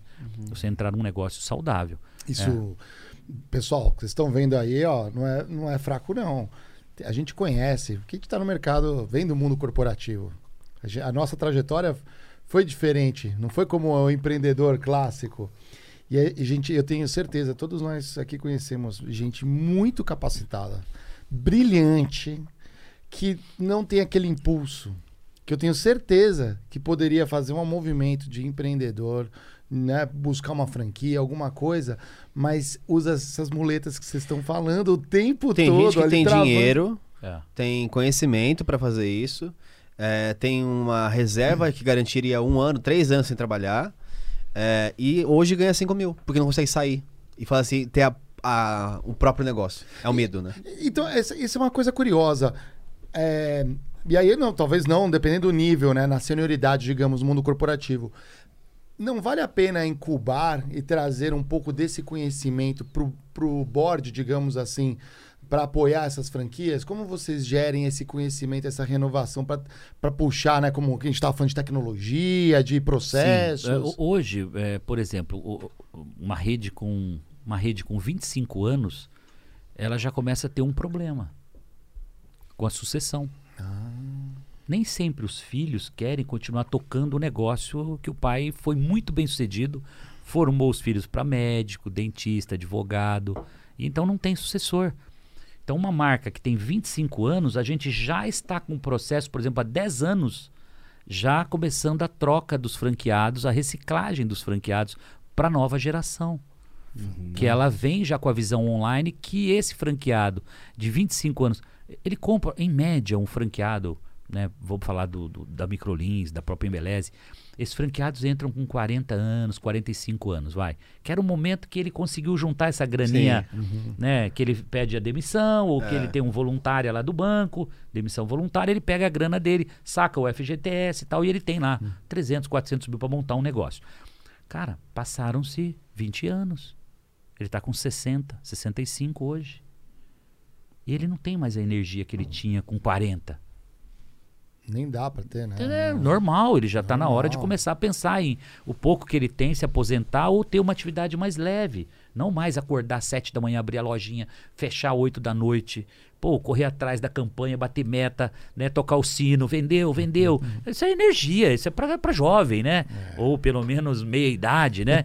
Então, a gente, quando o franqueado começa a rede com mais de 20 anos, a gente começa um processo de reciclagem e troca. Eu não sei se foi um pouco nessa linha do que você sim, falou sim, sim, acho que sim. que é a troca de franqueados, né? Mas constantemente todas as marcas têm uma universidade corporativa que é a constante reciclagem do franqueado, que é trazer atualização, imersão. A gente traz palestrantes, né, todo ano. Ah, que legal. É, pra, sim, e a gente tem fóruns, encontros de franqueados a todo ano para a gente poder é, lançar as campanhas, inovação, né, envolver os franqueados, premiar, inclusive. Premiação é fundamental, né? Premiar os melhores, né? Claro, Então, isso é, é tudo isso legal. faz parte do mundo do franchise. Incentivo. Incentivos. Tem uma coisa que a gente fala muito aqui que é sobre o telefone sem fio corporativo. O telefone sem fio corporativo é aquele CEO que às vezes não consegue é, capturar o feedback da ponta do Sim. cliente no balcão comprando Sim. um produto. Sim. Por quê? Porque às vezes fica não é perene a Sim. organização. Sim. Você com um cara que está em cima, participando e mesmo gerindo, você por vezes visita as lojas, procura saber o que, que tá rolando? Sim, é, é muito constante essa nossa, esse nosso envolvimento. Hoje, muito mais esse trabalho é feito pelo corpo diretivo da empresa. O Bruno, meu filho, que é o CEO, e temos minha filha está no marketing, e aí você tem uh, o, o, diretor de expansão, você tem o diretor de marketing. Então, tem todas as áreas que vivem muito mais o cheiro e são franqueados, inclusive. Olha que legal. Hum. Então respiram... Lembra que eu falei agora há pouco que o Bruno, com um grupinho de investidores, minha filha tal, tem tipo 5, 10 franquias cada um.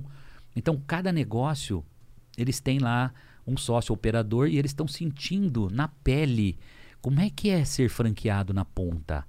E isso traz, obviamente, muito feedback, retroalimenta o negócio, né? mas não só isso. A gente tem hoje sistemas, por exemplo, de que você implanta nas franquias, que você manda através da tecnologia, um, o sistema de NPS, que é um controle de qualidade, que o consumidor acabou de sair de uma clínica, acabou de sair do Oakberry, você manda um, um SMS para ele com uma pesquisinha rápida para ele dizer como um banco faz com a gente, enfim, qualquer empresa Sim, faz. Uhum. E a partir daí, então, eu tenho um monitoramento franquia a franquia, como é que está a satisfação do consumidor com o produto ou serviço. A partir daí, eu retroalimento franqueado e ele próprio pode entrar lá e ver o score dele. Pô, eu tô, tô mal, tô abaixo de 7, tô abaixo de 8. A nota dele tá baixa. Ou seja, ele está criando detratores, ele está criando clientes que vão não recomendar ele. Então esse é um indicador que a gente mede a qualidade na, nas franquias. Qualidade tá? local, né? Qualidade local. Qualidade local. E você, aí você pode direcionar e colocar, inclusive, treinamentos direcionados porque a maioria está cometendo de um determinado erro lá. E você então começa a criar soluções e, e, e criar soluções de, de, de, correção de rota para aquele serviço que não está sendo bem ofertado. E treinamento, né? reciclagem. Né? Que legal. Que legal. Então tem, tem muita coisa, né? Você vê que o mundo das franquias permite é, um universo gigante de, uhum. de controle, de organização, de controle de qualidade, né? Uhum. A gente tem uma perguntinha aqui, ó, do Railson Alves, olha, ele colocou assim, boa noite a todos. Semenzato, sou muito fã do seu sucesso. Você já se arrependeu ou deu muito errado em alguma empresa do Shark, do Shark Tank? Não, eu não, nunca não me arrependo, não. A verdade é que todo investimento e toda aposta, ela, ela tem um aprendizado e tem um fomento, né? Eu confesso a você que, por exemplo, teve um caso que eu investi. Né? Um eu, anjo, né, investidor? É, eu, for, eu não vou, obviamente, falar uhum. o nome nem da marca e nem do, do, empreendedor, mas foi frustrante, né? E o dia que eu tive que. Cheguei a fazer uma primeira tranche de investimento, pequena, hum. e quando ela colocou o negócio para tracionar, ela percebeu que o negócio não. A conta não fechava. Em resumo, é isso não tinha margem. Mas uma paixão essa empreendedora pelo negócio, né? E aí eu tive que chamá-la um em, é, em plena pandemia e falar: você vai ter que fechar o seu negócio porque ele é inviável. Cara, essa empreendedora chorou, cara, uns 20 minutos mais ou menos. Ela ficou tão desapontada, mas tão desapontada por ter dado errado, que assim, não tem preço que pague o aprendizado que ela viveu naque, naquele momento, entendeu? É. Então eu acho que tem sim, agora arrepender jamais. Porque cada centavo desse que eu investi, que eu, que eu dei de oportunidades para as pessoas, eu estou devolvendo um pouco, da, da, vamos dizer, de tudo que eu ganhei, um que o mercado me deu, que uhum. o consumidor me deu. Então eu, eu, eu devolvo, né? claro, através de projetos sociais, através do fomento de novos empreendedores, mas eu já tive negócios, por exemplo, que deu errado. Eu comprei um negócio, por exemplo, investi lá, tal, 2011, 2011 mais ou menos.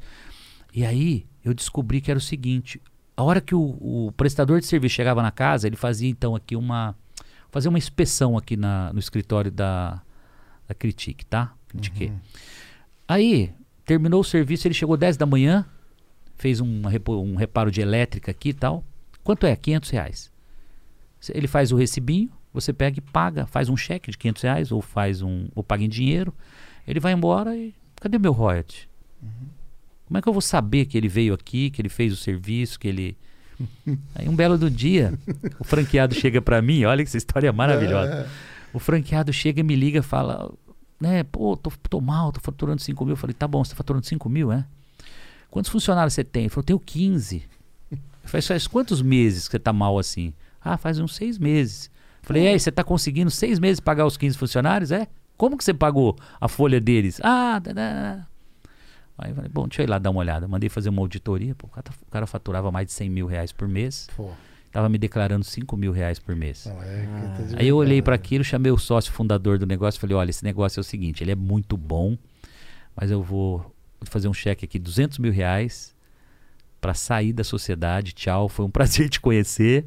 E o cara seguiu a vida dele. ué. Eu não vou ficar num negócio que eu não consigo controlar, que eu não consigo. Confiar, né? confiar e é uma etc, coisa entendeu? muito- É, uma, tem que estar enraizado. Então, é cara, o ganha-ganha, no caso, meu, né? tem- entendeu, você vai ele não sempre entendeu. encontrar uma maçãzinha Tem gente podre, né? que Não vende jeito. por um real. Eu paguei 200 mil reais para sair desse negócio. Então é assim, ué. Você tem, claro, isso é tudo é experiência, aprendizado. Me arrependi? Lógico que não. Nunca Olha mais o caiu nessa, aprendizado, né? olha o aprendizado. Isso tudo vai formando, é o MBA da escola da vida que vai Fica te capacitando. cascudo, né? Você É, vê, lógico. é, isso é bom. lógico. É Show de isso. bola. Tem mais perguntas aqui? Tem? Vamos botar na tela No, aqui? na plataforma? É, ó. Show de bola. Galera, apro... enquanto ele, o Watts põe aqui na tela pra vocês aqui as nossas perguntas. Se inscreva no canal, joinha, Por like. favor, né? A gente coloca conteúdo extra. É grátis ainda, né? Se inscrever? Se inscrever é de graça. É, então- Apoiar o canal é de graça. Tem uma palestra dessa aqui, quanto conteúdo aqui. Gente, olha aí, ó. Não, não vou perguntar quanto vale o tempo semi-exato pra não passar vergonha aqui. Não, meu Deus Então, do céu. Mas faça assim- as contas aí. Faça umas contas. Não, e sem falar outra coisa, hein, ó. Você vai no Instagram, Critique Podcast, conteúdo de primeira também. A gente sempre fala um teminha no dia ali que tá relacionado ao assunto do dia. Então é conteúdo pra vocês, galera. Vamos lá, ó. Famoso Lúcio. Lúcio voltou. Lúcio, saudade de você, hein, Lúcio é cadeira cativa aqui no Critique. Ah, é, que legal, Cativo. O Lúcio legal. aqui tá em todas. Aqui, ó. Parabéns pela sua trajetória empreendedora. É, eu, me, eu me recordei muito pouco das suas participações no SBT porque sou de 92. Mas acabei conhecendo mais sobre o senhor e a SMZTO através do Shark Tank. Qual é o valor desse programa para o crescimento da SMZTO? Como o senhor viu esta oportunidade? Interessante. Boa pergunta. Primeira coisa, né? Eu acabei de falar até aqui, eu estou devolvendo o, o fato de eu estar aqui. Primeiro, estou devolvendo para o, o- consumidor, para o telespectador, para as pessoas, um pouco do que, eu- do que eles me deram, do que eles me propiciaram. Né? Todo esse conhecimento, todo esse aprendizado não pode ficar só para mim. Eu preciso transferir isso. Então, estar aqui com, com o time do Critique hoje, respondendo todas essas perguntas, duas horas aqui batendo esse papo, é algo assim, cara. é, eu tô fazendo uma das dos melhores bate-papo que eu já fiz na minha vida, porque eu tô entregando para as pessoas conteúdo. Eu estou entregando para as pessoas experiências vivenciadas. E se elas usarem um pouquinho das dicas que eu estou dando aqui, isso vai poder mudar a vida delas, vai poder mudar a sua vida que você está tá ouvindo a gente aqui. Então eu acho que é isso, não tem preço. Obrigado isso aqui pode feedback. valer Ah, é. milhões, Ah, milhões, aquele- milhões. Não, Agora, eu tô, eu- gente, agora, eu me tô me sentindo sinceramente, as vindo de falar? vem. Vamos lá. Quer, quer, quer, quer, quer, é, quer uma frase até muito maior do que tudo isso? É você não ser egoísta. É você pegar esse conteúdo que você está vendo agora, que você adorou, que você tá. Eu tô vendo você mastigando esse conteúdo aí, ó. Você tá comendo esse conteúdo, digerindo o conteúdo. Você sabe o que significa isso, cara? Passa pros seus amigos, meu. Vai lá, põe um aviãozinho, põe um arroba, indica lá na sua rede social, cara. Manda o link lá do, do Critique, lá do YouTube. Porque é o seguinte, senão você tá sendo egoísta. Eu não sou egoísta, cara. Eu não tô aqui, né, por dinheiro. por- Tô aqui, pô, pra, pra levar conhecimento pra vocês, pra contar a minha história, pra inspirar, pra dizer que dá pra mudar o status quo da sua vida, pô. É isso aí. Eu mudei o meu trabalhando, não precisei roubar, né? Pô, com suor, cara, sem Valores. pisar em cima de ninguém.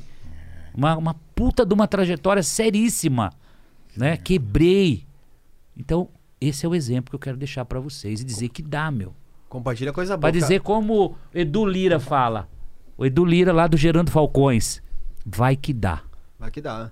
O, é, não. Edu Lira. a minha pergunta vai relação- que dá. A minha pergunta em relação a isso, que talvez você é, de- deva ter tido já essa experiência várias vezes, é, com pouco de tempo que a gente tem com algumas pessoas que nos procuram, é, já dá pra sentir um pouco isso.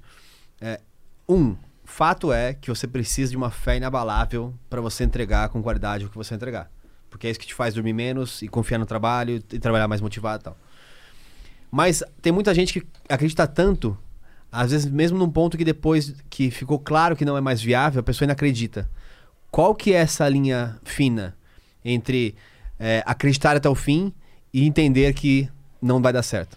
Eu, eu acho que tem que ter. te- Tem, uma, tem um divisor de águas aí, que é o momento que você realmente já usou todas as possibilidades, né? Para tentar fazer o negócio dar certo. E você, por exemplo, primeira coisa que eu faria se eu estou com dificuldade no meu negócio. Eu montei um negócio, estou apanhando, estou sofrendo. Eu vou chamar um especialista primeiro. Cara, faz um diagnóstico aqui para mim. De onde eu estou errando? O que está dando errado? Estou fazendo o que de errado aqui? Né? Ou eu estou precificando errado, ou eu estou comprando errado, ou no final de tudo isso, pode ser que o meu negócio realmente não tem margem, não tem viabilidade.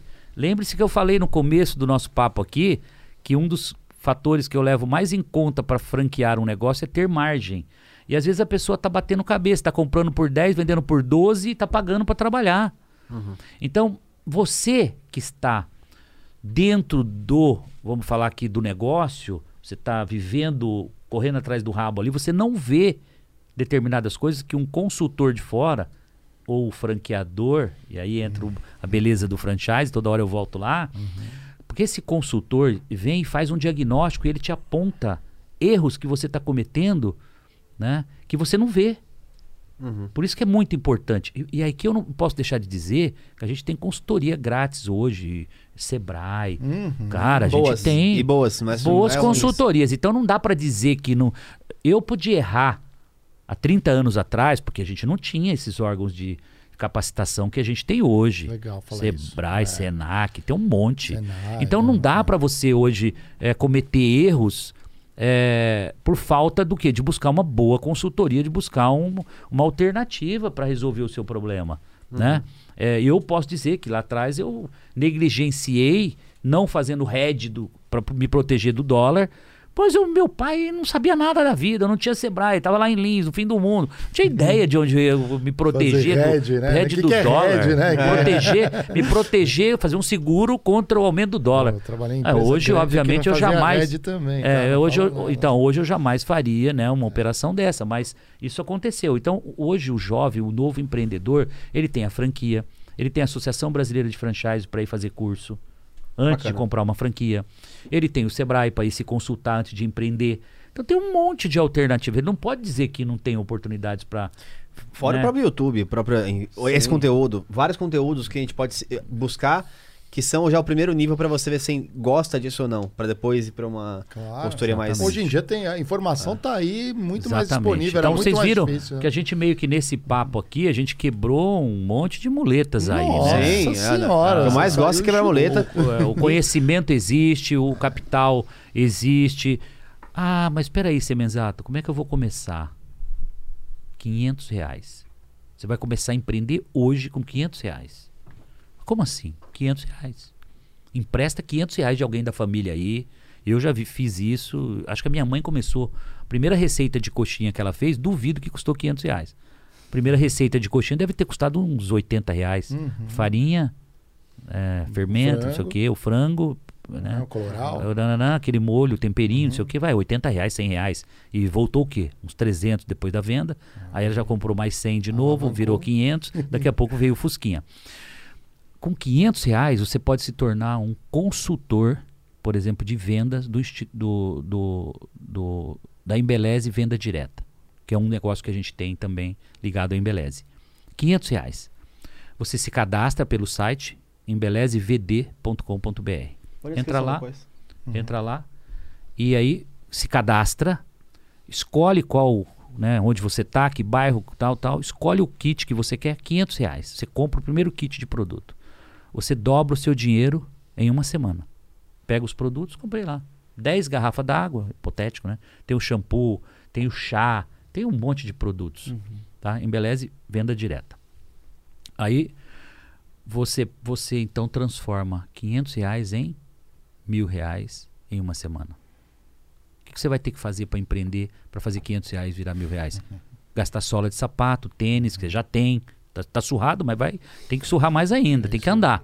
Vai no seu vizinho, vai no seu amigo, cara, me ajuda aí. Compra esse perfume aqui. Cara, me ajuda aí, dá de presente pra sua namorada. Esse shampoo é maravilhoso.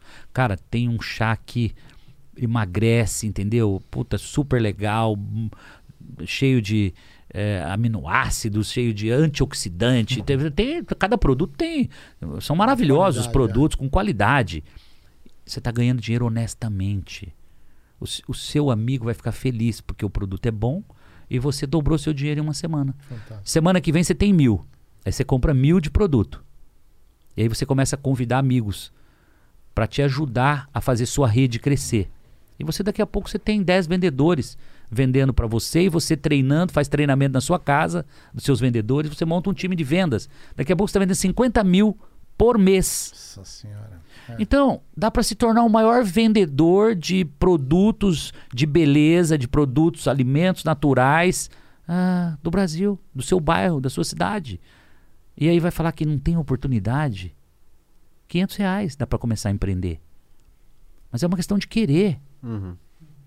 Tomar fantástico. atitude, atitude, cara. É simples assim. Dois cliques, três cliques, você vai receber o produto em casa.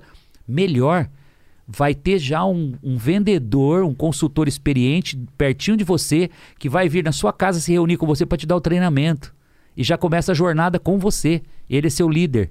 Ele, ele vai te capacitar para você poder aprender a fazer sua jornada. Isso é um- mais uma oportunidade que está aqui. De Venda direta. direta. Isso é, isso é antigo, não estou inventando a roda. Claro. Quem quer dá um jeito, quem não quer, uma desculpa, né? Como já É dizia o. isso. É isso. Uh, Semizato, eu queria que você falasse um pouco do fundo, que eu acho que é uma puta iniciativa. Você está formando um fundo para investimento, né? Um FIP. É, a gente já criou esse FIP no janeiro do ano passado. É, foi, um, foi um FIP experimental que a gente fez, Aham. 50 milhões de reais, e esse FIP foi fechado em, em sete dias. O que quer dizer fechado? Ele, eh, a gente já fechou todos os investidores, alocou o investimento, né? Ah, entendi. Então, quando eu falo fechado, ele, ele encerrou ah, o fundo porque Você já... não pensa em abrir? Não, então. A, a partir dali, então, foi uma experiência, a gente rodou um ano e meio, eh, foi muito bem sucedida essa operação. A gente já multiplicou.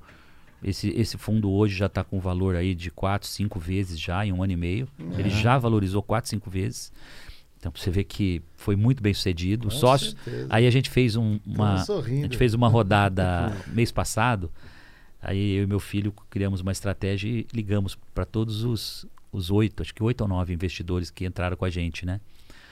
Pagando três vezes para eles venderem para a gente a posição deles do fundo. Pergunta quantos toparam vender. Ah, ah. Nenhum. É lógico, Nenhum. que- Três vezes. O cara tinha investido 5 milhões e ia sair com 15 em um ano e meio. Você deve saber Nenhum. o potencial disso, né? Nenhum o vendeu. Kepler veio aqui, o É. Kepler veio aqui Aham. e ele falou do fundo que ele está construindo para investimento em startup. Também é Sim, fechado, Sim. mas eventualmente ele abre. Menor, né? Menor. É, menor. é, é. É que assim, não, É que o ticket é outro, é. O ticket é outro, É, mas é o O menor. fundo é Mas- equivalente, mas o ticket é menor. É, o ticket dele menor. era uma CCB, né? É, no fundo, né? guardadas as proporções, é a mesma coisa. Isso. E, só que aí a gente deu um outro passo que é o que vai acontecer esse ano, que é o que vai me propiciar a partir de janeiro do próximo ano a gente fazer cheque de 50 milhões. Então a gente, a gente foi buscar um- uma alternativa, eh, eu diria até um pouco mais agressiva que essa. Então a gente está se capitalizando nesse momento para a partir de 2022 fazer cheque de 50 milhões nas aquisições, cada aquisição.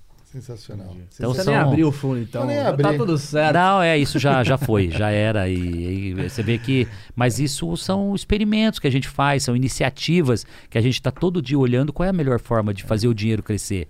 Essa é a realidade. Eu né? tô te falando isso porque eu tô te falando como investidor, porque quando Sim. você tem, como a gente começa a ter produtos como esse no mercado, é venture capital em economia real na veia. É, Isso é. dá um propósito. E o nosso já nem é mais venture capital. O nosso é já negócios maduros e consolidados. A chance de um investimento nosso dar errado, ela é praticamente zero. Não vou falar aqui. É, você- Eu errei quando eu empreendia em startups. Hoje eu só compro negócios já testados. Terça da Rodado. Serra, quando eu entrei, tinha, cinco, tinha Terça da Serra tinha 50. A gente em menos de um ano já tem 100.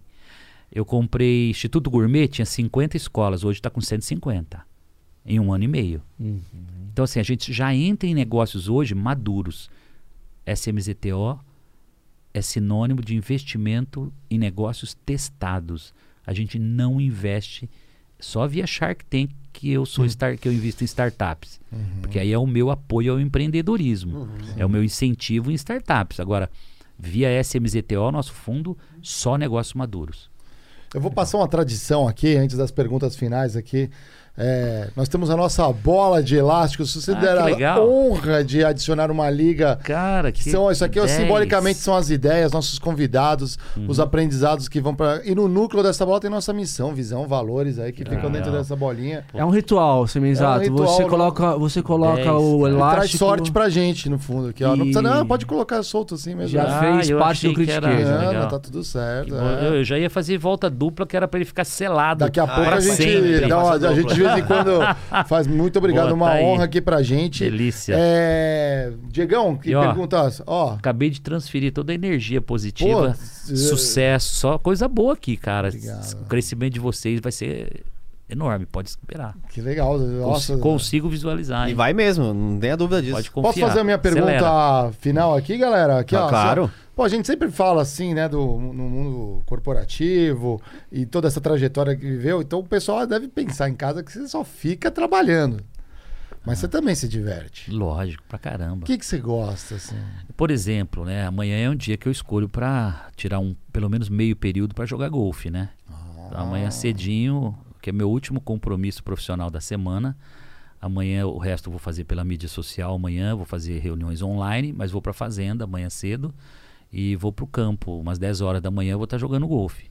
Vai estar E- frio, hein? É, mas a gente, a gente- a gente- a gente se protege um Que pouquinho. gostoso. Mas o prazer do esporte é muito bom, né? Então isso é uma fuga também, é uma forma de você jogar, descarregar, papo, descarregar na bolinha isso, né? toda a energia, né? E você coitado da bolinha, não queria ser ela não. Posso fazer mais uma? Lógico. Mas aí é, é- é do curioso agora aqui, porque de, de cara que consome o Entrecô Paris. Uhum. É, eu, eu, eu quero te confessar uma coisa como consumidor. Quando eu entro Uhum. no Coco Bambu, eu fico um pouco desesperado quando eu abro aquele cardápio lá. Aham. né? E, e quando você lançou o Entrecô Paris, você Aham. lançou um menu. É, é só um prato, prato único. Qual, qual, qual, que é, qual que foi o insight, assim? Qual que foi a pegada? Na verdade, Você- isso vem, é uma tradição da França. Né? O l'entrecôte de Paris é, uma, é um prato que foi criado há aproximadamente 100 anos atrás eh, na França, na Europa. E depois ele ramificou por Portugal, por, por, por eh, até tem em Nova York também. um prato só. É, um prato só. E é uma tradição. Era uma eram duas famílias que faziam isso lá. E o meu sócio, à época, em, 80, e- em 90, 2009, ele trouxe essa tradição, essa ideia, desenvolveu essa receita do molho aqui no Brasil, né? patenteou a marca e criou o primeiro restaurante com a tradição e que chamou-se à época L'Entrecôte de Paris, que coincidentemente abriu meio que quase concomitantemente com o Entrecôte do Olivier, que é que são muito primos, irmãos parecidos, né? É, com uma diferença na pitada, na receita do molho, né? É, que tem um diferencial ali. E aí, a partir daí, isso virou uma tradição no mundo todo. E constantemente está abrindo restaurantes novos. Mas cada, por exemplo, lá em, em Portugal, entrecô de, de Lisboa. Em, na França, entrecô de, de Paris. Aqui no Brasil, a gente botou um L para ficar diferente. L'entrecô de Paris, que tem o L apóstrofo. Então, mas são, no final do dia, cada família e cada um que criou, criou sua receita. E a gente, com o nosso molho, com a nossa pitada brasileira aqui, a gente caiu na graça do consumidor. E hoje é um prato apaixonante. Você Sim. deve ser fã, né? Certamente. Eu gosto Não. também. Não, eu, sabe eu- por quê? é sabe por que eu falo que eu, fiquei, é, que eu fico um pouco des- desesperado? Porque é, dif- é diferente quando eu saio, pra, saio de casa pra comer um entrecô, porque lá tem um prato só, eu É, vou lá. é experiência, Agora, né? se eu abrir o, o cardápio e me deparar com 20 páginas, eu fico doido na É, mesa. mas é normal, Louco. é normal, é é normal. libriano, É, sei é lá. normal. Sei, eu, como ser humano, sou Agora- um péssimo de tomador de decisão instantânea. É, assim. agora você vê que, que de toda forma, é, se você tem opção para todos os gostos e você pode ir todo dia num restaurante multipratos, por exemplo, que você pode a cada dia comer um. Hoje eu vou comer um- uma proteína, amanhã eu vou comer um- um- é, uma pasta. Você tem todas as opções ali, né? Sim. O nosso não. Então, por isso, lembra aquela questão que eu falei da viabilidade, só conseguir abrir 20 no Brasil? Porque a gente tinha limitação. Eu, eu não conseguia girar o número de pratos por mês que viabilizasse o negócio com um investimento de 2 milhões.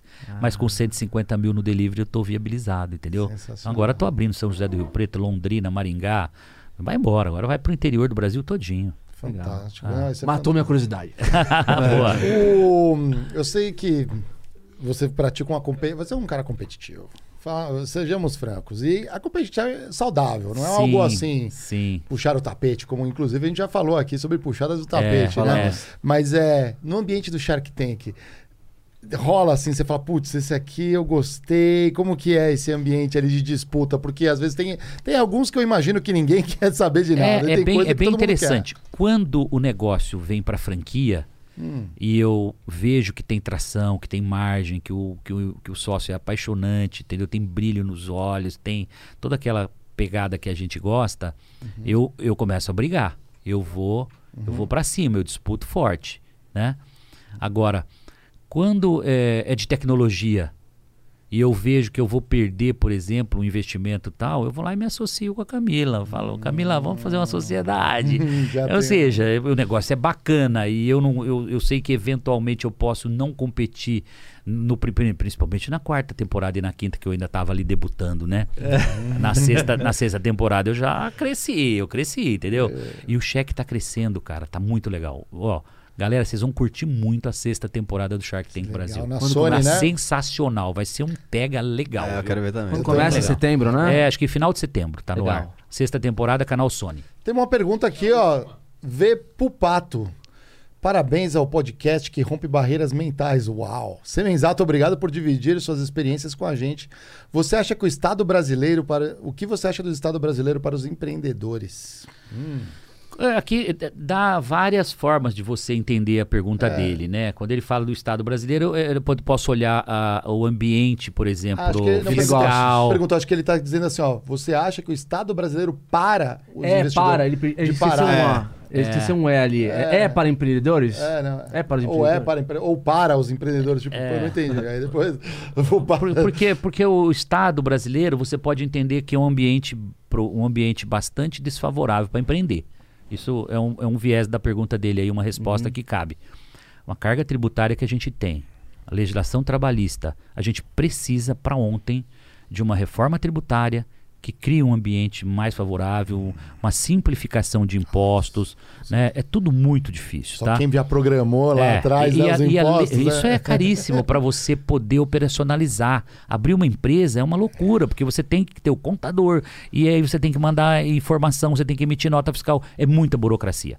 Quando você olha a questão trabalhista, é um outro pepino enorme, né? É um enrosco e tudo isso chama-se ambiente desfavorável, né? Que o Estado brasileiro propicia para gente, é, investidor e empreendedor. Insegurança jurídica, E, né? e aí eu volto no que eu falei bastante aqui hoje, que o negócio precisa ser rentável, precisa ter margem, porque senão você não remunera toda essa burocracia do Estado brasileiro, né? Então, eu estou torcendo muito para que a gente tenha efetivamente né, uma boa reforma tributária, reforma administrativa, que a gente possa ter um Estado mais enxuto, uma máquina Reforma política. Concorda? Não, né? São várias. Então, eh, mas está gritante o aspecto tributário e também a reforma administrativa para o Estado gastar menos. né? Ele gasta muito e ele é ineficiente. Então, acho que esse é um ponto que a gente tem que brigar muito. Eu sou empresário, eu não sou absolutamente, não tenho nada a ver com política, né? Mas é, para fomentar mais o empreendedorismo, seria muito importante, né? Ter mais empréstimos a juros baixos para os, os empreendedores, principalmente quem quer empreender pela primeira vez, né? Legal. Os novos, né? E melhorar esse ambiente tributário, esse ambiente, né? Burocrático. O? Kepler é. veio aqui, ele colocou um ponto bem interessante. Já que a gente está criando fundos eh, de investimento direto em economia real, que é empresas, startups, Uhum. etc., por que não aplicar, por exemplo, compensação de perdas eh, nos lucros que os Sim. fundos colocam? Sim. Esses detalhes que fazem Você fazer diferença. abatimento, eventualmente um investimento que deu errado poderia ser compensado Isso. como prejuízo e descontado o imposto a pagar de uma que deu muito certo.